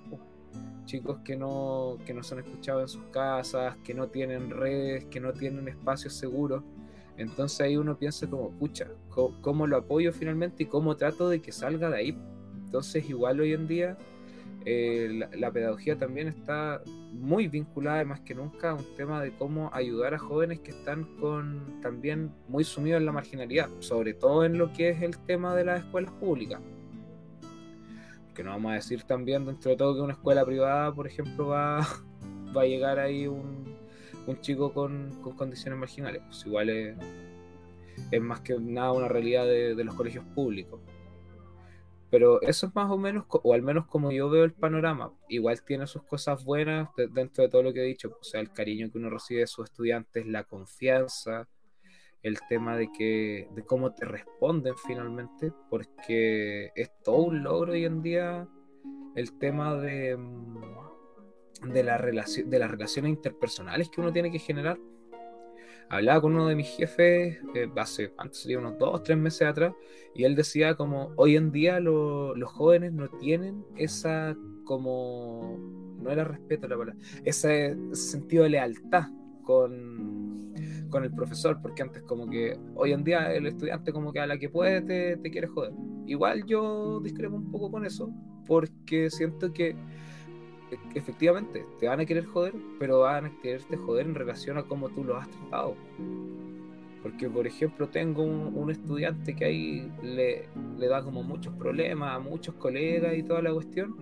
Y yo, por lo general, me, me siento a hablar con él. Cuando lo pillo corriéndose de clase en los pasillos, me detengo, hablamos, me cuenta un poco cómo están sus cosas. De hecho, por ahí tuvimos que hacer una vez, ech- echar una mentirita piadosa para que fuera al médico. Entonces, eh, ahí uno va viendo como dentro de las posibilidades lo que, lo que puede hacer. Entonces ahí va viendo cómo apoyar finalmente esos casos. Y como decía antes, pues esos chiquillos finalmente lo único que les falta es un poquito de cariño que los escuchen, ¿no? Alguien que, que los aconseje. Porque igual el día de mañana a uno como que, o yo lo pienso así, como que se me va a llenar el corazoncito de ver que uno de esos chiquillos logró efectivamente salir adelante por un buen camino, que logró cosas. Y aquí también quiero tomar una, una frase que, que dice mucho mi papi, que es el tema de que nunca hay que juzgar a un niño por cómo es, porque uno no sabe el potencial que va a tener ese niño el día de mañana. Frase muy sabia que se aplicaba mucho antes. Ujú. Especialmente con, con ese contrapuesto del Mateo y el porro al curso. No, no, no te burles de él, no sabes las vueltas de la vida. El potencial que puede tener. Sí, si de pronto es, es estar como en el lugar adecuado, básicamente. Y también dependiendo dependiendo de la acción, pero ¿quién no hizo la cimarra cuando chico? Una que otra vez. Yo, yo siempre me jacto, lo- la primera vez que me corrí de clase fue en segundo medio, me corrí una clase de religión. Me sentía el tipo más malo del colegio. que, que al final cuando son como para esas cositas más sanas, como pasa por una talla nomás. sí, pues. Y ahí en ese sentido, no solamente yo, yo creo que toda la gente que he estado escuchando puede destacar muchas cosas de, de tu parte a la- al aporte profesional y en este caso a todas las alumnas y alumnos que has tenido. Pero personalmente, ¿cuál crees tú que es tu aporte que destaca por, las demás y los demás colegas? ¿Cuál crees que es tu sello personal? Mm, o sea, así como sello, yo creo que es el tema de, de la buena onda y el ánimo. Los chiquillos siempre como que destacan eso. Por lo general, yo no tengo muchas horas como frente a curso entre todo, entonces igual tengo como una gran cantidad de horas disponibles. De hecho, por ejemplo, los viernes no tengo clases como tal. Eh, entonces hoy día pasó que yo, yo tenía mi día armado, en el que yo me iba a sentar, iba a pre- preparar tres guías, iba a tener mi material listo para la otra semana, y yo así la otra semana iba a llegar, mandaba a fotocopiar y relajadito por la vida. 8.25 de la mañana, llega mi jefe y me dice, falta un colega de educación física, ¿podía ir? Y yo como, pucha, ya tenía todo armado, ya, ya, voy, voy. Ahí terminé, en el patio, jugando volei con los estudiantes, metido entre medio de los estudiantes, jugando volei con jeans ahí. Muy bien. Y dije, menos, menos mal que fui con jeans y con polera, porque dije a la que voy con camisa, porque la semana pasada rompí, o la semana pasada antes pasada rompí una camisa ahí jugando con los estudiantes igual. Entonces, claro, esa, eso yo creo que los chiquillos siempre lo destacan como, me dicen, profe, usted es súper buena onda, usted es súper simpático, y que de hecho eh, yo creo que es un poquito igual lo que, lo que me gusta, porque andar con los chicos ahí, igual como nos reíamos con una amiga, eh, uno se siente joven, uno le, le, le chupa la juventud a los chiquillos ahí. Pero ahí estábamos, en el patio, jugando vole, y después a la. Después ya a la segunda hora, ahí pude hacer, hice una guía, menos mal, alcancé. Y después, al tercer periodo, eh, al último de- del viernes, me escriben como. El periodo empezaba como a las 12 y como a las 12.10 me escribieron. Yo vi el mensaje como a las 12, un cuarto más encima. Y me dijeron como. eh, me habían dicho, ¿te podés ir a quedar con, con otro curso? Y yo fue como, ya, voy. Y ahí está. Y ahí terminé en otro partido de vóley, con estudiantes de tercero medio jugando con un primero medio. Y más encima perdimos. ¡Oh! sea, quedamos despedidos. yo les decía a los chiquillos, ahí, ahí va el queso y levantaba la mano. Suele pasar, suele pasar. Sí, Todo- pero si, si me lo preguntas así como eso, el tema de, de, la, de la buena onda y la empatía con los chiquillos, y finalmente, como una frase que uno siempre suele decir, uno también fue joven. Totalmente. uno también pasó por esos procesos, entonces igual de repente a uno le, a uno como estudiante, o en ese tiempo uno como estudiante esperaba, o al menos yo esperaba que quizás algún profe me, me tratara así como, porque igual la, la figura que, que solía tener uno del profesor en general es como una persona que está como súper distante del estudiante. Y después, ahí está yo, entre medio, tratando de pegarle una pelota de goles. Pero es que al final es Oh, como una bonita contraposición, creo yo. Desde, desde mi punto de vista. No, y yo no lo pasa bien, igual pues se ríe con los chiquillos. Ahí, de repente igual pues pasó que a los chiquillos igual, como, como estaban jugando entre ellos y todo, de repente como que se, se le arrascaba alguna mala palabra. Y era como, a, a ver qué dijo, y era como, no sé, decía, chucha, y era como, "Ah, disculpe, profe, recorcholis. Ahí, Esos arreglos de último segundo, así como, ah, era miércoles, perdón. ah, sí. Usted escuchó mal, profe, ¿no? Sí, yo no dije eso. Chupaya, profe, 18 de septiembre, Chupaya, Chupaya. estamos en el mes de la patria. Hoy tocando este tema más, más patriota. Ya. No quiero desfilar el 15 de el 15 de septiembre. Tengo que ir a desfilar y no quiero. ¿Listo? Entonces estamos, nos retiramos. No. no, o sea, eh, no, yo tengo más o menos claro que posiblemente me va a tocar. Pero ahí eh, ahí estoy viendo ya pensando. Ah, Haciendo como el- que- haciéndose la idea. Sí, pues ya preparando el. El poncho. eh, eh, ahí. Sí, justo yo. No, al otro día de hecho estaba animando ahí y no, no tengo traje de guaso, así que fue como que andaba. Pero andaba con camisa, ¿eh? esa, esa era como mi salvedad. Andaba Ah, con ya. camisa. Por lo menos. Andaba con camisa y yo llegaba ahí, eh, hablaba y como te decía, a, a sacar fotos. Oye, y en ese, Pero respecto al tema patriota, en ese sentido, ¿crees tú que una, una sociedad, una cultura debe sostener ciegamente su- sus costumbres o se pueden ir ajustando a los tiempos actuales? yo creo que es muy moldeable. Y que si bien podemos tener algunos símbolos que de pronto parecen inamovibles como, como la bandera o el himno, eh, que son símbolos que el escudo que siento que están bien, que están bien y que, bueno, hay cada uno tendrá su postura, pero yo por lo general eh, siento que es algo que está ahí y, que es, que igual dota como de cierta identidad y todo eh, al país. Ahora, si me preguntáis, por ejemplo, una cuestión con la que yo discrepo es el tema esto de los actos de los lunes, que antes casi siempre era como que la formación, por, los años que tenemos, ¿tú te acordarás igual las formaciones de los lunes y todo La presentación de curso, todo el show.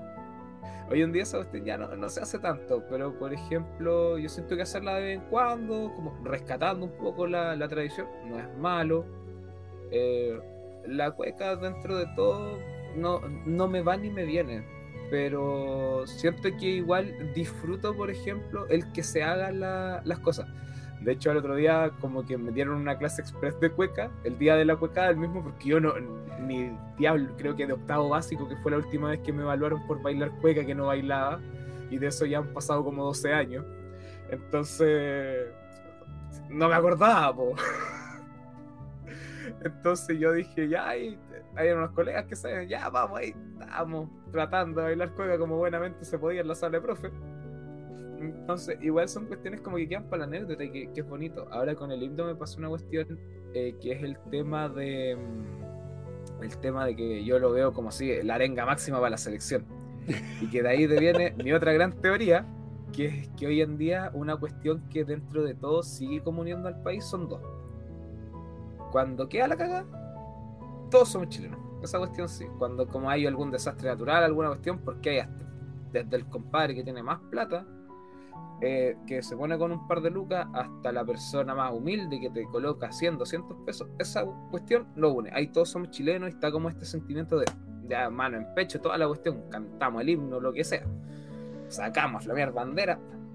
Ahí, dale tú, porque son cuestiones que finalmente no. Y lo otro es cuando juega la selección. Y que de hecho yo siento que hoy en día es como la gran instancia de que si bien no es algo como tan tradicional si lo llevamos a eso, porque igual el fútbol, dentro de todo, entendiéndolo como con su concepción y toda la importancia que tiene, en Chile empieza a pegar desde el siglo pasado, desde el siglo XX, pero que hoy en día igual es algo que nos reúne, aparte más aún cuando toda la, juventud creció viendo a, a, la generación dorada, entonces como, un colega lo decía el otro día, que él hablaba con su hijo, y nosotros, yo te pregunto, jugamos con Brasil, tírate un pronóstico lo dice con cueva un empate.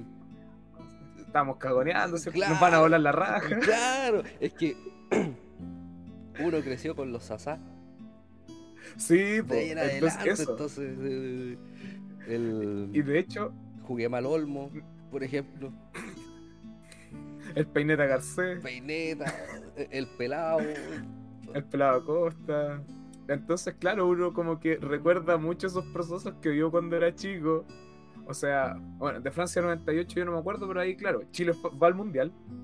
Después el proceso de Corea-Japón 2002, Chile no... Estábamos peleando con potencias futbolísticas como Venezuela y Bolivia. Claro, eh, para no quedar último. Y justamente, Mundial del 2006, lo mismo. Y después en el Mundial del 2010, el cambio de mentalidad, toda la cuestión, vamos al Mundial. Entonces los cabritos tienen como esa mentalidad, pues, o sea, eh, le podemos jugar de igual a igual a, a, Brasil, por ejemplo. Les pregunté a un cabro chico como que te va a decir, de empate para arriba, pues. Y nosotros como, ojalá rescatemos el empate.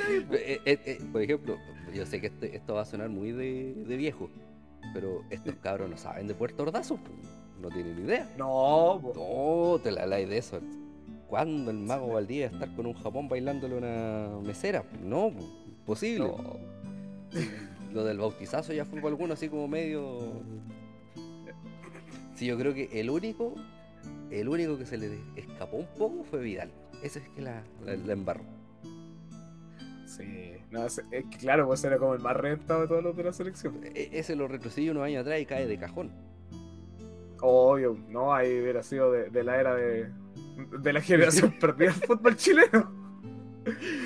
De hecho, eh, sé que nos escapa un poco el tema, pero ya que estamos tocando este tópico, selección como tradición nacional, eh, claro, pues las grandes figuras de principios de los 2000, de fines de los 90, de estos que tenían 18, que hoy en día ya están como cerca de los 40, eh, fue una generación que se pierde en el fondo por la bohemia y por las fiestas, porque técnicamente eran muy buenos jugadores, pues, pero se fueron todos de, de farra y como que se dieron la vida de la farándula. Y cagó la generación. pues. Sí, pues, era como. Bueno, pero es que igual también. Era como un.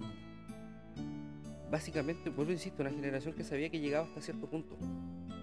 No... Claro, pues, tenían ellos esa cuestión del techo. Claro, como que. Yo vuelvo, insisto, uno de mis ídolos más grandes que en paz descanse. y Cada vez que lo digo me dicen, ¿cómo se te ocurre? Que es Eduardo Bombalet. Y era Mm. como, oye, pero sé que hay que ponerle disciplina, hay que ponerle esto, hay que ponerle aquí, hay que ponerle allá, pero. No, si llegaste hasta Pero escucha que tenía razón el viejo. Yo me decía, no, pero yo llegaste hasta aquí nomás. No, no me vengáis, porque ah, ya Sánchez está bien, llegaste, ya. Llegaste hasta el Arsenal, pero más allá no, no llegaste. Por ejemplo, sacando una página, el otro día leía un, o sea, no el otro día, delante, leí un- una publicación que decía, Arturo Vidal, único jugador chileno en llegar a una final de la Champions, una final de la Sudamericana y una final de la Libertadores. No ha ganado ninguna. Y ahora con el Flamenco llegó como de semifinales para adelante. Pero es como acá arriba. Y es como. Te te perdiste todo el proceso. Sí. Pero claro, igual ahí viene otra cuestión de que el chileno es muy resultadista, o sea, y cortoplacista. Nos preocupamos como de, de la- lo que está pasando ahora en el momento, no nos preocupa el proceso, no importa, lo importante es el logro. Claro, porque en ese, en ese sentido podemos decir, oye, Bravo es campeón de la Champions. O efectivamente, Bravo ganó una Champions que no jugó ningún partido. Pero la ganó. que aguantarle la- había que aguantarle las mañas a Stegen, pero bueno. E- Ese es el único alemán que me cae mal, entre otros tantos. Pero del de los tiempos actuales, es el alemán que más mal me Ese. cae. Sí, cre- eh, creo que comparto. comparto ese Encantaría verlo solo para darle una patada en la. Ya. Y volviendo a esto de, de la identidad, igual, eh, bueno, eso respecto a lo tradicional. Ahora, donde yo creo que es una cuestión que se transforma y que está en cambio constante, es una cuestión que, de hecho, el otro día me tocó ir de, de apoderar un curso Ya. de- de una prima de mi pareja. Estuve ahí en reunión de apoderados, creo que era mi primera reunión de apoderados como apoderado, propiamente tal. Y porque me tocó hacer una reunión como profe. Ya. que- Estaba viendo lo- lo- las dos partes de la. Sí, po. y que de hecho yo me acuerdo, esa vez estuve cuidando un curso como dos meses y me dejaron de profe jefe así como ya no está la colega, hazte cargo. Y fue como, me dicen, hazte cargo, y fue como, ya, y en dos, y la otra semana tenía una reunión de apoderados y yo como, ¿Y qué hago ahí? amigo. Pero, harina de otro quintal. El tema es que, llevándolo a esta cuestión de, la identidad, al otro día estaban en esta cuestión y empezaron en la reunión de apoderados con el tema de ya. O sea, el 14 en el colegio se va a celebrar el Día de la Chilenidad que se conoce, que es un día en el que los chiquillos en el fondo van a comer, a hacer juegos típicos, a pasarlo bien. Es que es un día que se pasa bonito. Que es, o sea, cambio de actividades que se agradece finalmente para los chiquillos. Y el tema es que estaban discutiendo, ya, ¿y qué les vamos a dar? Y empezaron como, ya, no, mote con huesillos, que la empanada, que aquí la cuestión. Y como, y de repente cuando dicen, ya, pero eh, tenemos que ver el tema de la preparación, igual como todavía están con los protocolos COVID y toda la cuestión, igual es como un tema más delicado. Pero finalmente dicen, ya, compremos empanadas y entregamos una empanada a niño. Ya ahí sale una podera y dice, ya, yo pago y todo, pero mi hija no come carne mi hija no come empanada. Y entonces yo pensé como, ya, entonces que se, no, que se vaya de Chile, no. No, no, no, no, no, lo, sí. lo que se dijo, lo que se dijo en algún minuto. Si querís, te coloco una lechuga al- a la parrilla, Adentro la de vuelta y listo, sé feliz. Sí, no, pero re- respeto para los veganos, no, no iba por ese lado. Pero lo que me llama la atención es que cuando el completo, el completo es algo muy chileno, po. Pero que sin embargo la gente no lo considera dentro como de, de este menú de cosas típicas. Pero el completo es algo chileno. eh, e incluso si lo lleváis, el sopaipleto, que es una variante entre las sopaipillas, también es. El La chorrillana, por ejemplo, también es una cuestión súper chilena. No, pero el choripán lo tenéis como asociado a la a lo que está como este topping con el que picoteáis mientras se prepara el asado y toda la cuestión. Pero la estas comidas como comida chatarra, ¿cierto? Que ha surgido, que es comida chilena, pero que finalmente la gente no, no la asocia como a una comida típica, entre comillas, porque no lleva mucho tiempo. La salchipapa no, no me tiraría el carril de decir si es chilena o no como tal. Porque igual se me hace que posiblemente tampoco es como que tenga muchas. Pero. Yo diría más, por ejemplo, esto, como se dice, por ejemplo, a lo pobre. Ah, claro, todo lo que como va a lo pobre, hay que le chantáis el- la cebollita caramelizada con el huevo frito encima. Carne, que se Oh, de hecho, la primera vez que yo dije a lo pobre y que pedí algo a lo pobre, y dije como que este, dijeron como no, ya, papitas fritas con. Y yo dije, ya lo quiero. Y después como que miro la y dije, "¿Y esta weá que tiene a lo pobre. Tremendo platacho. que comían antes. Sí. Que, que comerán los pobres, efectivamente. Sí, cu- cu- cuando en realidad el detalle es como ver que de todo se podía hacer. Bueno, no, sé si tú te acordarás, pero por ejemplo, bueno, hay otra generación actual que no, no, no conoce, por ejemplo, la, la que se decía antes, contigo pan y cebolla. Ah, sí, pues. Para inventarle algo para. Para echarle al pan. Claro, era como para. Como siempre ahí para levantar la, la olla, por así decirlo. Sí. O el, el ajiato, creo que, que le decía a mi papá, que era un ajito molido que le echáis con aceite y hacéis como una pastita. Sí, O echarle la poma- aceite con pomarola, igual lo, lo vi por ahí en algún momento. Que, que son cuestiones igual que, si bien de la necesidad, también son como bien chilenas. Y que la gente no, no les da como el valor por ser algo, algo quizás que no es tan vistoso o que no tiene como tanta tradición.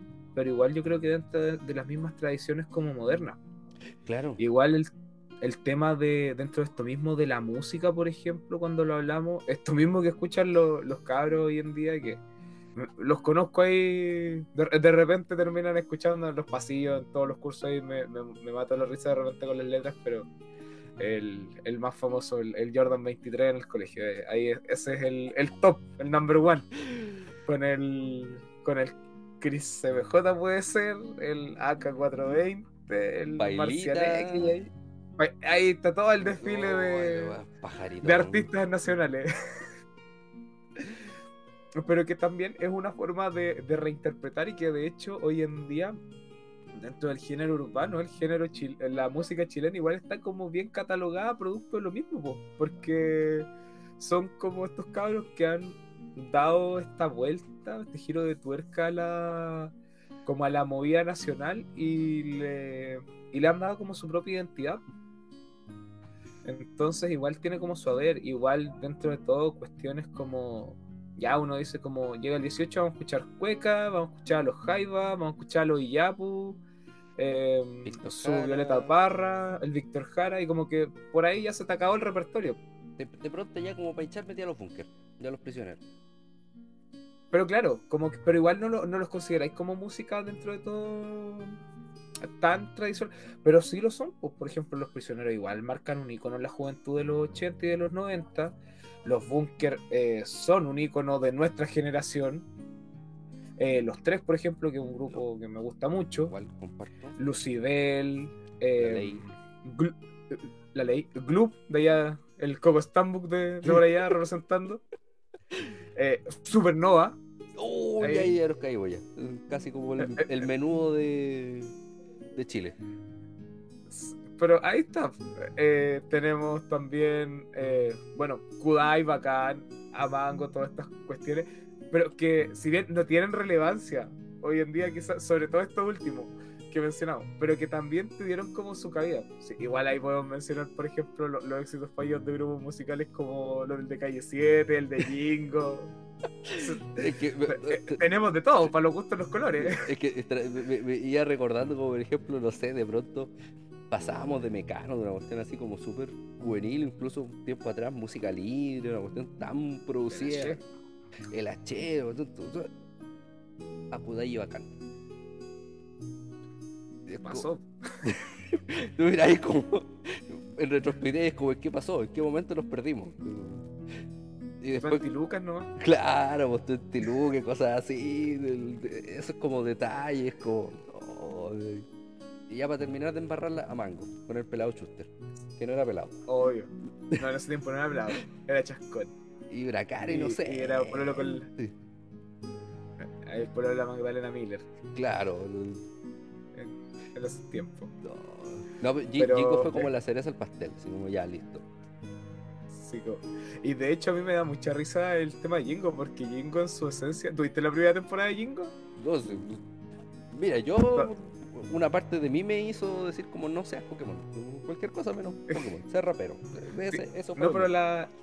El tema de... Bueno, el rap ahí también tenemos otra... Ahí, no me manejo tanto, pero dentro de todos los que cacho yo, la, la Nira Tiyux y el, el chiste, que son como los que...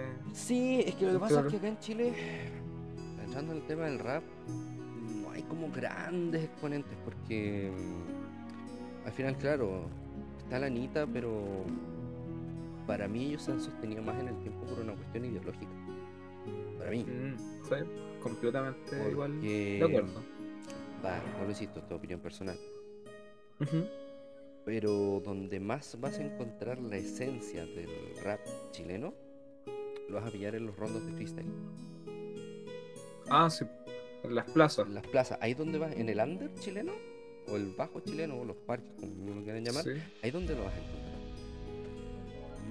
Ahí es claro, ahí es donde está la, la problemática social, donde se está discutiendo lo que pasa, la marginalidad, Claro, creo la que realidad en el fondo del día a día. creo que el, eh, el último soldado que pudiésemos llamarlo, que, que queda, vendría siendo estigma. Y es como el Ahí en el otro, tema pero, de- eh, ya, ya es entrar ahí en otro en otro aire. A, a- a picar en otra. Sí, pero ahí directo, porque el resto, vuelvo a insistir, o sea, es, es- netamente mm, un tema de, de ideología, de ideología, directamente. De hecho, si, si entras a investigar el caso Ámbar Teorema, e- e- ese es el, mejor, el claro ejemplo de, de ideología, pero marcada, pero brutal. Polarización, para variar. Eh, Va a variar así como directamente, o sea, ya, ya es como li- li- literal. Creo que eso es un muy buen resumen de todo lo que hemos hablado, para bien o para mal. Aquí cada quien puede tener su opinión, pero a- ahí ves el, el cómo cambia ¿no? una, una ideología propiamente tal, todo. Y, y dentro de esto mismo, si te das cuenta, como que hemos estado hablando como de mucha, mucha música nacional y finalmente es- igual es música chilena, ¿cachai? Como que igual es música que, que hoy en día tiene su identidad y que uno reconoce como artista chileno y, y que finalmente uno como que opaca o cambia cuando habla de los chilenos, como que lo primero que se le viene a la mente son el tema de las cuecas y estos par de grupos que mencionaba al principio. De, de todo este Y- grupo, por lo menos de personas, yo el que estoy respetando más es al Pailita. ¿Por qué? Ah, por el discurso. No, por el respeto que tiene a la tradición de la cueca. Lo digo como folclorista propiamente tal, porque vi- he visto que es el único que se ha preocupado de, con su estilo de hacerlo lo Ujú. más respetuoso posible. Mm. Como decir, a ver, sí, yo hago esto y esto otro, pero acá es como, no puedo desconocer esta otra parte, tengo que hacerlo con cuidado. O sea, como, como Mm. comprendiendo tal cosa, no voy a cambiar mi esencia ni nada, pero con un cierto cuidado y un cierto respeto. Pongo un caso extremo polarizado totalmente que es la Gosber. Ahí veis lo que es un asco de alguien que literalmente es como, por favor, quédate sentado. No, no lo hagas. No, quédate ahí. literalmente, si no sabe, no lo haga. A tu rincón. Sí, y quédate ahí. Y ojalá puedes mirar, pero Y no te, y no te muevas. claro, so- solo tienes permiso para respirar. Como me decían cuando entré a trabajar a la clínica como TENS, quédate en una esquina y solo respira, porque es lo único que vas a hacer bien. Hasta allá. Ah. Ahí, bueno, quietecito, mirando el reloj que pasa el día. No, pero es que después ahí explicando se, se entiende. Pero eso ahí echamos en otra, en otra historia. Sí, pero eso igual me pasa, por ejemplo, con el tema de, de la música. Igual yo siento que se, cuando se habla como de, de música nacional, como que se tiende igual un poco en pos de, de lo tradicional de repente a desmerecer un poco lo actual. Siendo que lo actual igual ha tenido como que ganar su, su posición para llegar donde está, eh, independiente de- del estilo de música que sea. Yo, yo creo que Porque directamente va- entra el, el cómo se presente y la falta de espacios que permitan en este caso que puedan coexistir. ejemplo, Sí. lo que fue en algún minuto el Festival del Guaso Urbano. Lo que fue en algún minuto. Porque en algún minuto fue un... Festival folclórico, ¿no? Sí, es que actualmente es cualquier O cosa. sea, actualmente vale bueno, hoy en día pero los festivales, claro, se abocan como a, a la importancia de los artistas que vienen invitados de afuera. Claro, pero, Es como pero que el- recuerdo un par de años que se logró una simbiosis más o menos equitativa, que se presentaban grupos actuales, pero se conservaba también la como la tradición, por así decirlo. Es como vamos a presentar música chilena, pero tanto del folclore chileno como del ámbito más popular. Mm. Igual ahí como como que- bien equilibrado. Dentro de, de eso mismo, claro, pues igual es cómo llegas a esta dualidad, cómo mantienes este equilibrio finalmente entre lo, lo moderno y, y lo, lo clásico, lo tradicional, entre comillas. Porque igual ahí son cuestiones que entran a, a chocar. Y volviendo para atrás, la, la juventud hoy en día, esta generación que expresa sus emociones, no quizás no comulga mucho con esta idea del, de la música tradicional. Algunos sí, pero la gran mayoría está, la, la gran mayoría quiere escuchar a- al Jordan 23. Es que igual yo creo que va de, va- siempre va a depender cómo se lo presenten. Yo creo que eso igual va a depender. Bueno, sí, Creo que hay una, cuando lo presentan como algo impositivo siempre genera más, más rechazo. por ejemplo, consulta. Por ejemplo, ¿en tu casa tienes cable? Sí, sí, sí. Ya. Por ejemplo, una de las cosas que buenas que me trajo tener eh, hace un par de días, dos días de licencia, está el Rec TV. Ah, ya, el eh, que es como un canal filial del 13. Claro. Y vi los dos días un programa que me encantó, que se llama Esquinazo. Que Mm, el primer día que lo vi fue más que nada por nostalgia, como de ver, ah, acá están dando folclore la cuestión, pero después fue como, programa siguiente, entra de donde estaba este el Álvaro Salas con sus amigos, y ya. como dando espacio, Eh, ah, no me voy a acordar el nombre, pero dando como espacio a, a cosas que en ese tiempo eran actuales, que ahora obviamente pasa como algo más, más antiguo, pero viendo cómo, cómo podían coexistir, cómo darle como su espacio con gente que lo iba como a apreciar propiamente tal y que no iba como, "Ah, tengo que criticarlo como casi como a aniquilar esto, como para que no lo vean. Claro, claro, hoy en día como que igual dentro de todo lo que hace la gente de, de la sociedad chilena y de la sociedad en general, está esta cuestión y que, bueno, ya lo pasamos antes revisando, pero es esta añoranza de poder destruir al otro finalmente, esperando como el error, pues, así como, ya, no sé, ahí se equivocó, ahí le vamos a dar duro. Bueno, Tito Fernández creo que es un muy buen ejemplo de ello. Bueno, Hasta que le pillaron el, el detalle la y, yayita, y fue nomás. ahí, cancelado. Totalmente. Volvamos en este caso a, a tu persona propiamente tal. Déjame. ¿Hay un momento particular en tu vida del que estés arrepentido? Mm, no, creo que. Creo que no. Quizás eh, hoy en día sí lo que me cuestiona un poquito fue haberme chasconeado y haber sido un poco más desordenado en la enseñanza media. Como que miro mis cabros y digo como. Pucha, igual me gustaría haber hecho tonteras como esa, como correrme más de clase. Como que la anécdota no sea como, oh, me corrí de religión, sino que haber sido como, no, me, me corrí de clase una tarde y fui con mis amigos a tal o cual parte que, que quizás ocurrió en mi imaginación, pero realmente no ocurrió. pero creo que de, de eso sí me, me arrepiento un poquito, de no haber sido más, más desordenado en, en el colegio. Creo que igual es una... Porque, claro, después cuando llega a este punto y uno como hace esta, este cuestionamiento es como, pucha, ya, es un tiempo que ya pasó y que no va a volver.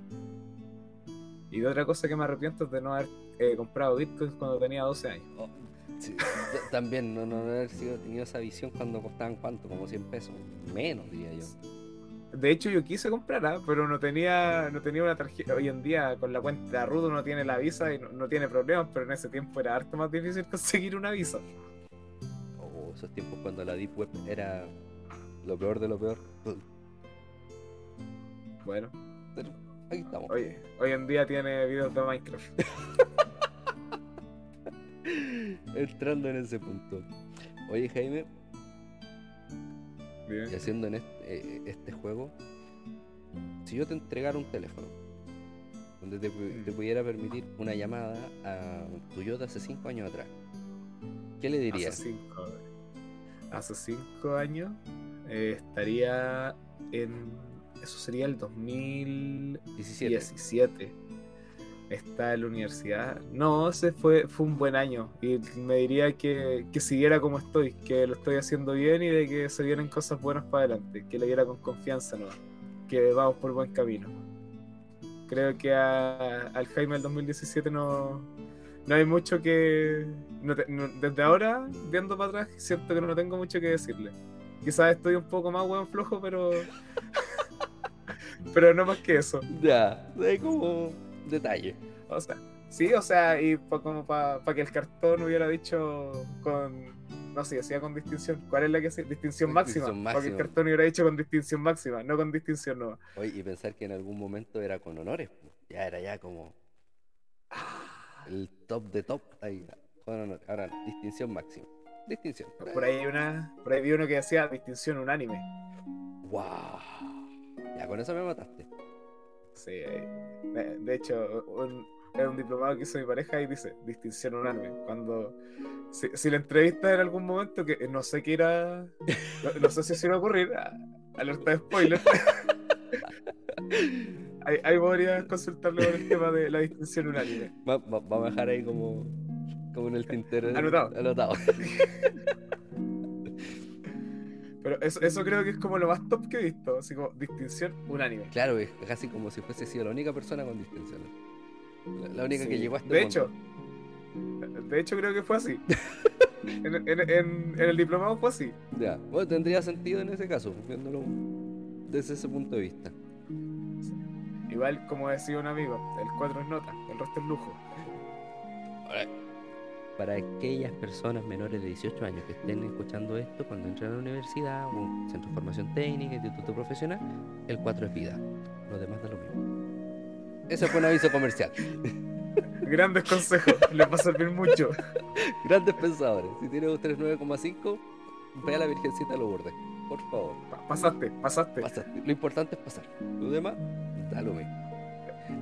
Sí, pero no, no, si fuera como a 5 años atrás, eh, no tendría mucho que, que cuestionarle en realidad al Jaime de ese tiempo. Creo que le diría, vos dale, vais, vais por buen camino, Sin miedo. sin miedo al éxito. Y caso contrario, ya que está- hablamos harto de los polos. ¿Cómo te ves de aquí a tres años? A 3. A 3 años, a ver, igual. em, avanzando más en proyectos personales, creo yo. em, quizás ya pensar en estudiar, que de hecho le he dado hartas vueltas, pero todavía no me termino de decidir. En ese sentido, siento que soy un poco indeciso, porque me gusta el tema de la historia, me gusta la educación, el tema con los estudiantes, pero siento que lo que es como la especialización en educación es como Ya. no, no me termina de convencer mucho, la verdad.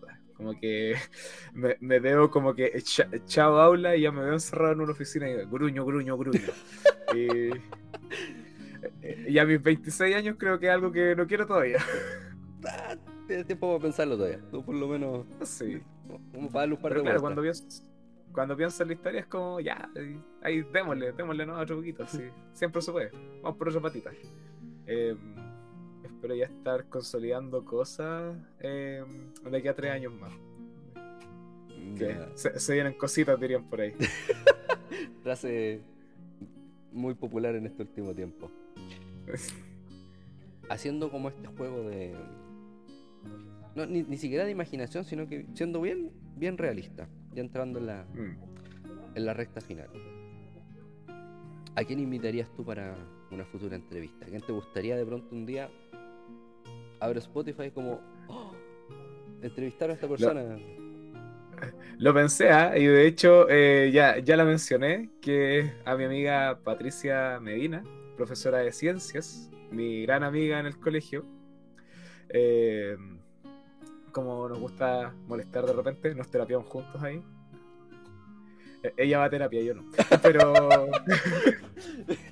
Co- como le digo, mi, mi terapia es ir a levantar fierros con más de 100 kilos en el gimnasio. Esa es mi terapia. Ah, ya, muy bien. Fugas emocionales son permitidas.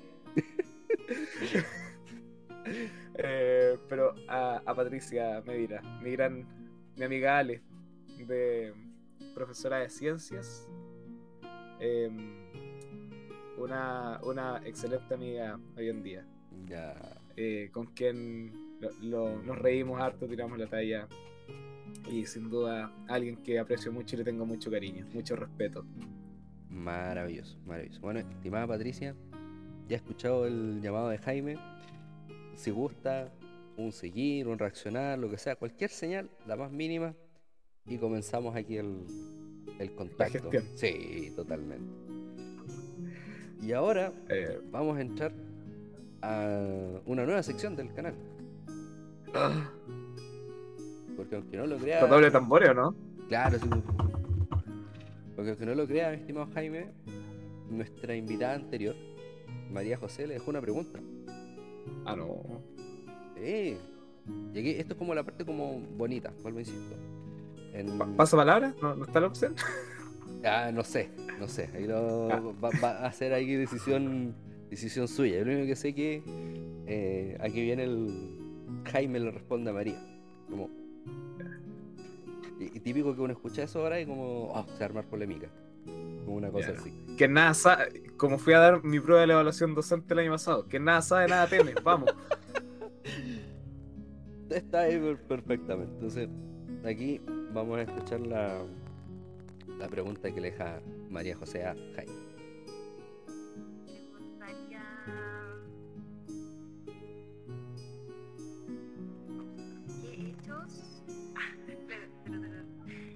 Hechos o qué situaciones forjaron su carácter? ¿Qué hechos o qué situaciones forjaron mi carácter? Sí. La pregunta de María José aquí. ¿Qué me puedes decir? Bueno, ¿qué hechos o qué situaciones forjaron mi carácter? Yo creo que ha sido un poquito de todo. De la que, que de hecho, como que lo, lo anduve mencionando un poquito antes, eh, que es el tema de las experiencias vividas. Finalmente, yo creo que todos finalmente nos, nos forjan. El tema de, mm, de lo que dice la gente igual, de las inseguridades que va teniendo uno. También respondiendo a esto mismo de, de lo que hemos hablado harto durante el- todo lo que es el podcast de, mm, de las emociones, cómo uno finalmente reprime sus emociones o la- las libera. Yo creo que para mí el gran punto de inflexión fue cuando entré a la universidad. Eh, el poder conocer gente, el sentir que podía opinar sin ser cuestionado muchas veces, o, de simplemente con poder responder eh, de manera segura y decidida, como con propiedad. Ya para mí el, el punto, el gran punto de inflexión creo que es el, el ingresar a la universidad. El estar ahí, el tener después como el carácter y después otro gran punto que viene para mí, yo siento y que me, ha ayudado mucho con mi autoestima hoy en día es mi pareja Yasna, que ella me, yo le digo, de hecho, eh, bueno, como me veo ahora, eh, yo pasé por una serie de operaciones, todo, de repente vemos fotos antiguas y yo le digo a la Yasna, con, con el respeto de los presentes, ¿cómo te enamoraste de chancho culiado, que está co- co- con 115 kilos ahí, todo, todo espinilludo, yo le decía, "¿Co- ¿cómo? ¿Cómo? Eh, y ahí fue un, un tema de, de cómo ha ido creciendo mi autoestima igual, de cómo me, me he vuelto más seguro y más decidido, en parte, muy en parte gracias a ella. Entonces yo creo que esos serían como los dos grandes puntos de, de inflexión. La entrar a la universidad y después eh, empezar mi relación con ella. Esos serían mi, los hitos que marcan mi carácter y mi, Wow. mi personalidad hoy en día. Maravilloso, ¿eh? maravilloso y bonito a destacar también. Algo muy bonito a reconocer y, y destacar. Es que lo, lo hago en orden consecutivo porque primero entré a la universidad y después mi relación empezó en 2016, así que a- ahí vamos. Por si acaso, para no. No, no encontrar después ahí que te dejaron durmiendo afuera. No, no, no. Decir, no, ya sabemos a quién llamar para que preste una carpa por lo menos. Me voy, le voy a pedir al ojo al Álvaro, claro que me queda lejos llegar caminando a la casa del Álvaro. Son como 3 o 4 kilómetros Ah, pero del pueblo. Ya, sigue para la reflexión. ¿Y a qué hora te viene su momento? Ah, Porque más adelante va a haber otra invitada, otro invitado, ni yo lo sé, pero ¿qué pregunta le dejarías a la siguiente persona que venga acá al podcast? Eh, ¿La historia sirve para algo? No. No. Eh, no, no, no, eso no, es que de hecho me, acordé de un, de un profe de filosofía que decía que la filosofía no servía para nada y en el momento que servía para algo ya no era filosofía. Ah, muy bien. Eh, y lo hacía un profe de filosofía, así que yo, yo lo, lo valido. No, a ver, eh, ¿cuál sienten que ha sido el, el momento más... Ah, ¿se, se está escuchando todavía, no? Sí, yo estoy escuchando. uno- Sentí unos como... ¿a alguien se le reinició el Windows? No, por acá estamos bien. Es lo bonito Ah. del directo. Eh, la pregunta sería, eh, ¿qué situación fuerte eh, le ha ocurrido en el último tiempo y cómo lo ha podido sobrellevar? ¿Alguna como tips para llevar emociones fuertes en el último tiempo? Porque lo, lo llevo igual a- pensando de algo que me ocurrió a mí hace poco. Ya. Entonces ahí ¿cómo, cómo pueden sobrellevar en el fondo una emoción fuerte? Esa sería la que haya ocurrido, cómo lo sobrellevaron o cómo lo sobrellevan. Perfecto. que también apelando mucho a lo que es la, la parte humana de la persona. Sí, pues no, no, totalmente, totalmente. Bueno, vamos a ver quién, quién va a ser capaz de, de responder esa pregunta. Y ahora entramos a la parte que todas y todos los invitados disfrutan. El momento de la venganza. Como le llamamos aquí el, el momento de devolver la mano. De aquí donde la entrevistada el entrevistado tiene el derecho a realizar tres preguntas al entrevistador, o sea, a mi persona. Aquí donde yo quedo expuesto a tener que responder lo que me pregunten. Propiamente tal. Pucha, eh, creo que si lo planteo se voy a votar la primera, pero tan gananicos, tan gananá. No, no, creo que esta no, no, no es una pregunta. Esto es demasiado buena pregunta, se corre por parte de la casa. Ah, o sea que son cuatro. Ay, señor. Que valga la pena el atrás. Ay, que supiera la gente todo lo accidentado que ha sido esto. Pero bueno, eso es parte de, de otra historia de la vida. Ya, Mm, Tan gananico, tan gananá. yo creo que tan gananica. ¿Ya? Partimos bien. Eh, em, ¿Sientes que ha habido alguna alguna serie o algo que hayas visto que también como que te haya marcado en, en algún momento de tu vida? Ya sea con la personalidad o la manera de pensar. Mira, sorprendentemente es un anime. Que es Mm, ya. Shaman King. Shaman King Oh, es ya. un, un anime que. Do- 2000, ¿2001 o 2021? No, 2001. 2001. no, estamos hablando, o sea.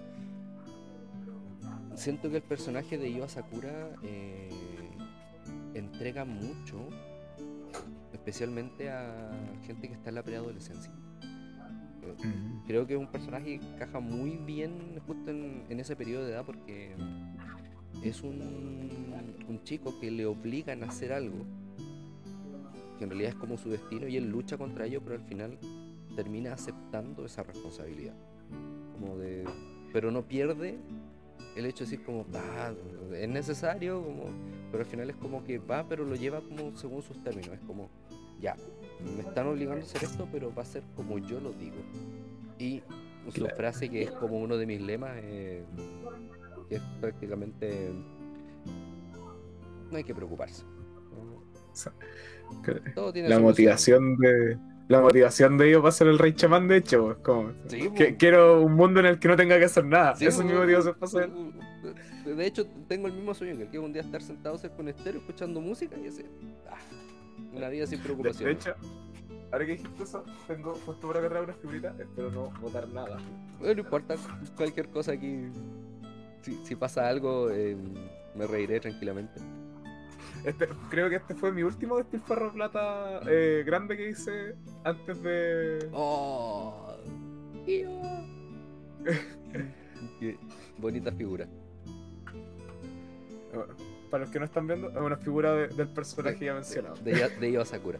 Sí, ¿no? Y de hecho, el- sí, eh, creo que hay muchas cosas dentro de, de- de esa serie que mm, por lo menos me, mar- me marcaron bastante y, y me enseñaron bastante. Dejándolo como en segundo lugar, pudiese ser Digimon temporada 1. Pudiese Ah, el ser- Adventure, el original. Sí, lo original. No voy a mencionar Dragon Ball Z porque en realidad Dragon Ball Z es más como de la infancia y al final Nos enseñó cómo agarrarnos a combos con nuestros compañeritos. Y Claro, y cómo sacar tu ki, y quién es un insecto y cosas así. Y al final siento que, Era como ver la lucha libre. claro, sigo siendo fan de John Cena, lo debo confesar.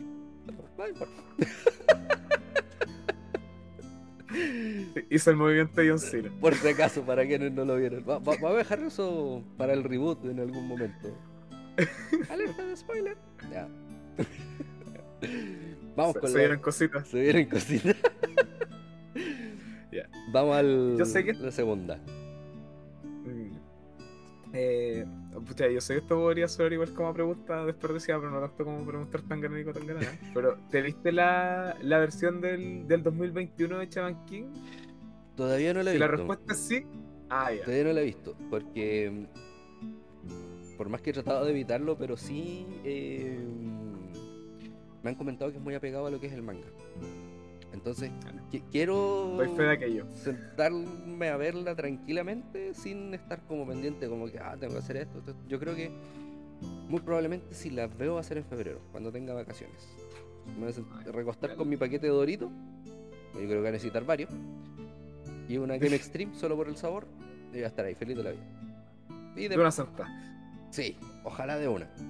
Así como vi la- las últimas de la casa de papel, de una. Y. ya. Última pregunta, creo que sí me voy a quedar en este tema de las series porque me gusta y me siento bastante cómodo. Así que Muy bien. eh, no, no me, me voy en bolas tan existencialistas con el tema de, de las preguntas. Eh, algunos, algunas personas malintencionadas creo que trataron de hacer eh, preguntas que. Más en la bola, yo. no, tranquilo. Ah, se- Co- se- como fue toda la conversación. Se, se- nota que alguien, alguien estudió los podcasts. Eh, ¿Alguna serie que sientas que, que no sea Chaman King, obviamente, ni que aspiren como a la. eh, o eh, rememoren la nostalgia, que puedas recomendar? Como. En general, así como recomendaciones muy en general. Porque también estoy buscando cosas para ver, así que posiblemente me sirva algo. Ah, Si quieres ver un, un anime que sea muy respetuoso desde principio a fin, que te puedas ver incluso la película, porque creo que cuando saltan a película es cuando ya tú, tú puedes valorar el producto completo, es Yu-Gi-Oh! Yu-Gi-Oh! un, un anime que vale la- pena verlo de principio a fin y después de ver todas las temporadas, ver la película y ver que hay un respeto total por el trabajo anterior. La del. La última que salió, eso del. Sí, de cuando, La, no me acuerdo ya. se, cuando Seto Kaiba se, le, se, se juntó con Ant-Man, hablaron de la gema del infinito, los viajes en el tiempo. Y sacó otro dragón blanco de ojos azules. Y, y lo típico, saca el dragón blanco solo para que lo maten, la fusión de no sé cuánto con la carta.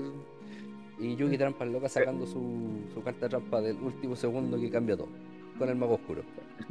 Corazón de las cartas. Claro, corazón de las cartas. No, pero fuera de chiste, creo que ese es como el, el anime que recomendaría que es respetuoso de principio a fin. Con, con la historia, con el contexto totalmente, porque no sé, sigue siendo como ridículo que con puras lágrimas eh, salven a Ash de quedar petrificado. La película de Mewtwo. como que no tiene ni un sentido. Y más encima, yo, yo creo que Pokémon es como el ejemplo de la frustración. O sea, generación de cristal, por favor. No vea Pokémon. bueno, excepción las Islas Naranjas, puede ser. Ya, perfecto. Pero, eh, Pero ahí la, la de Alola, ahí se supone que Ash por fin fue campeón. ah, pero es que eso ya es como forzadísimo. Es como Capitana Marvel. Bueno, sí.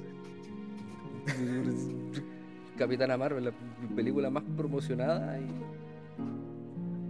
Y más vapuleada. Sí, es como. no- no- hicieron una obra maestra con Black Panther.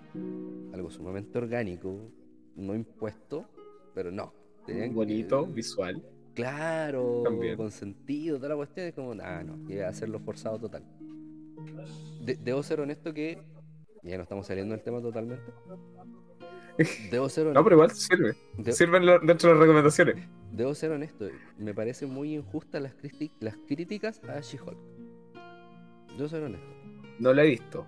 Debo decir que no he visto ni She-Hulk ni Miss Marvel. Son como las últimas dos que han salido del. ¿Cómo decirlo? Tema sensible. ¿Cómo decirlo sin ofender a nadie?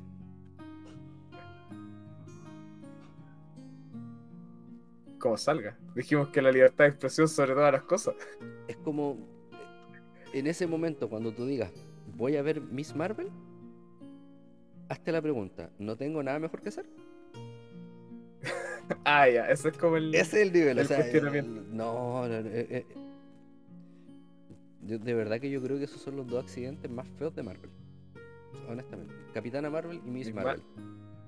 Ah, ya. Ambas. Y que curiosamente van como en la misma línea de historia. ¿eh? En la misma- Oye, pero es que vuelvo a insisto, si tienen ejemplos tan buenos de cosas no forzadas, que lo puedes hacer bien, pero no. Meterlo a la mala. Eh, eh, Es como cuando tú veías esas típicas juntas familiares y eh, es como pillarse con ese primo o esa prima que no querís ver. Pero ahí está. Como, si yo sé que existe. Claro, y, y no, siéntate al lado de él porque como tú te portas bien, para que él se porte bien, para que él aprendes como... Si ya no aprendió el energúmeno. Claro, es como no lo puedo regalar, se lo pueden llevar. Por eso voy a decirte, si está en tus planes ver Miss Marvel, no tengo nada mejor que hacer. Lo recomendación. Cuestionamiento principal. Sí, por favor. mm, Cualquier cosa es válida. Por ejemplo, algún quehacer de la casa que no te gusta hacer. Ah, a ese nivel. No, no, pero te pregunto. Eh, no, en general. eh, hacer la cama. Ya, Por ejemplo, si es necesario, desármala. Ah, ya. Si es necesario, dar, dar la vuelta. Créeme que eso va a ser más entretenido que ver Miss Marvel. La, la vara está alta. Es que de verdad, eh, no, no, no. eh, Mira, yo creo que Iron Man 3 es más en- tiene más sentido que, que Miss Marvel. Chu. E- e- ese mandarín tiene más sentido. Te, te juro. Eh, Eso es malo. Sí. Eso es malo. Por eso, por eso insisto, o sea, te- no. No, pero en ese sentido, la- las críticas a Chihol creo que son muy. demuestran mucho la línea de los que conocen un poco los cómics y los que netamente entraron a mirar por, por moda. Porque está ahí y venía de Disney y, y toma mi dinero. Claro, o sea, es como, "Uy, pero si estáis viendo que es fiel al cómic, o sea, eso es lo que interesa. Que lo que te están mostrando sea fiel a lo que viene o que tenga una inspiración. Ya, pues, pues estoy poniendo la vara muy alta. Es prácticamente lo que hizo Christopher Nolan con Batman. Mm, O sea, es como, entiendo el personaje, Una lo que quiero adaptación fiel. mostrar. Claro, o sea, o tomo inspiración de, ya, mm. la de Spider-Man de Sam Raimi, la 1 y la 2 principalmente. La tercera no tanto, ya ya. Siempre hay una mancha negra en la vida. Siempre hay que cerrar, siempre hay que cerrar el trabajo de manera apresurada. Claro, sí, como. Ese es un ejemplo de cómo hacerlo todo apurado. Pero. Como que el trabajo está impecable y la conclusión, o la introducción, porque eso es lo que uno hace al final. Pa- Prepárese porque aquí viene la, mil- la- el mejor chamullo de su vida. Así que abróchate el cinturón y vamos, vamos para adelante. Nunca va a haber un chamullo más chamullento que este. Pero... Pero, a pillar algo mejor. claro, en ese sentido. Estimado Jaime, vamos aquí dando al cierre. ¿Querías decir algo antes de? Sí, no, dentro de lo mismo, otra serie, o ya me estoy pasando, ¿no? ¿No? A ver. Pero recomendada para mirar. Sí, sí, sí. Es que yo, me la vi por eso. Ya. Estoy entre dos, que me gustan bastante. La ley de los, de los audaces, no sé si la has visto. No, esa no. ¿Te gustan los abogados? Eh, O las cosas de ley La ley y el orden. Ya, La, la ley y el orden de unidad de víctimas especiales me gusta bastante. ya, te recomiendo mucho Tweets o la ley de los audaces. La ley de ya. Y, y creo que, de cierto punto de vista, tiene unas críticas bien, bien interesantes. No, no voy a adelantar ninguna para no hacer spoiler, pero esa es una. Y ya va a poner el toque de salud, New Amsterdam. Ah, es como la, la de esta línea de. Bueno, debo decir que de series médicas he visto House, un capítulo suelto, No, mejor Doctor y House. The Good Doctor. No he visto The Good Doctor. Pero ¿Qué? empatizo solo porque después de que sacaron Doctor Milagro, ya como que ya. Ya, ya que tiene su versión pirata, Aprovechemos. que, que mejor mira The Good Doctor. Es como ver The, The Office, la versión gringa, con la Office que es versión chilena. O sea,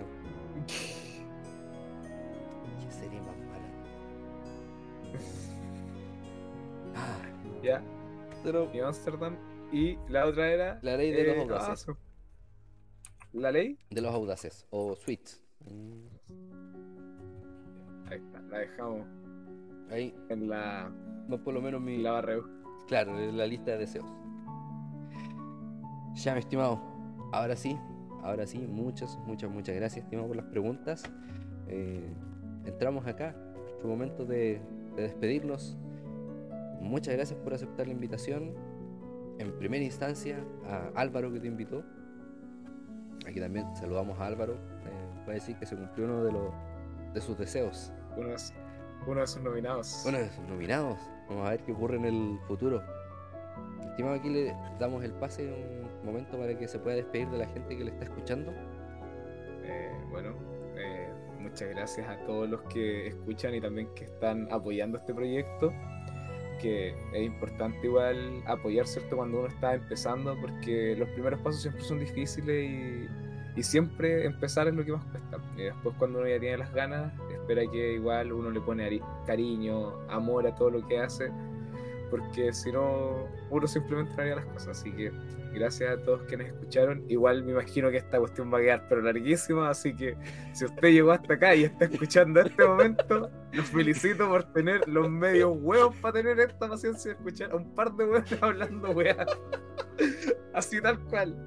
Muchas gracias. no es lo mismo. Bueno, mira, así como dato, dato rosa, vamos en dos horas siete minutos. Después lo vaya a recortar o va a quedar así. No, no, así, así. Vuelvo, insisto. Todo está pensado en el reboot a futuro. Así que. Me parece. Y créeme que después se van a agregar más, se vienen cositas. Así que Eso. No vamos a ir en ese sentido. Y por último, eh, darle las gracias al Álvaro igual porque sentí mucho cariño con lo que dijo en ese momento. De hecho, como que se me apretó el pechito cuando, cuando nos nominó, cuando escuchamos la primera vez, No. que me, me produjo mucha emoción. Así que también agradecerle al Álvaro por, por su cariño. Da, igual aquí también un saludo a Álvaro. Y esperemos que esté muy muy bien y que esté saliendo adelante con sus proyectos y, e ideas que tiene. Igual son más que interesantes. Estimadas, estimados, eh, agradecerles la sintonía, agradecerles que hayan llegado hasta este punto, como mencionábamos recién. y esperamos que le hayan pasado como muy, muy bien. Eh, si les ha gustado esta entrevista, les invito a dejar su opinión en la caja de respuestas que va a quedar habilitada para que puedan eh, conversar y dejarnos sus mensajes. Agradecemos que llegaron un par de mensajes muy bonitos para María José, así que esperamos lo mismo acá. Eh, si quieren dejarle también un mensaje, un saludo afectuoso a Jaime. Eh, si quieren recomendar algún tema, eh, pueden hacer lo mismo dentro de la caja de respuestas de Spotify o enviar un mensaje al Instagram arroba escucharte-1. Active la campana de notificación y vengan a Spotify a lanzarnos el botón de seguir a la cara. Así que desearles un muy buenos días, muy buenas tardes, muy buenas noches. Adiós.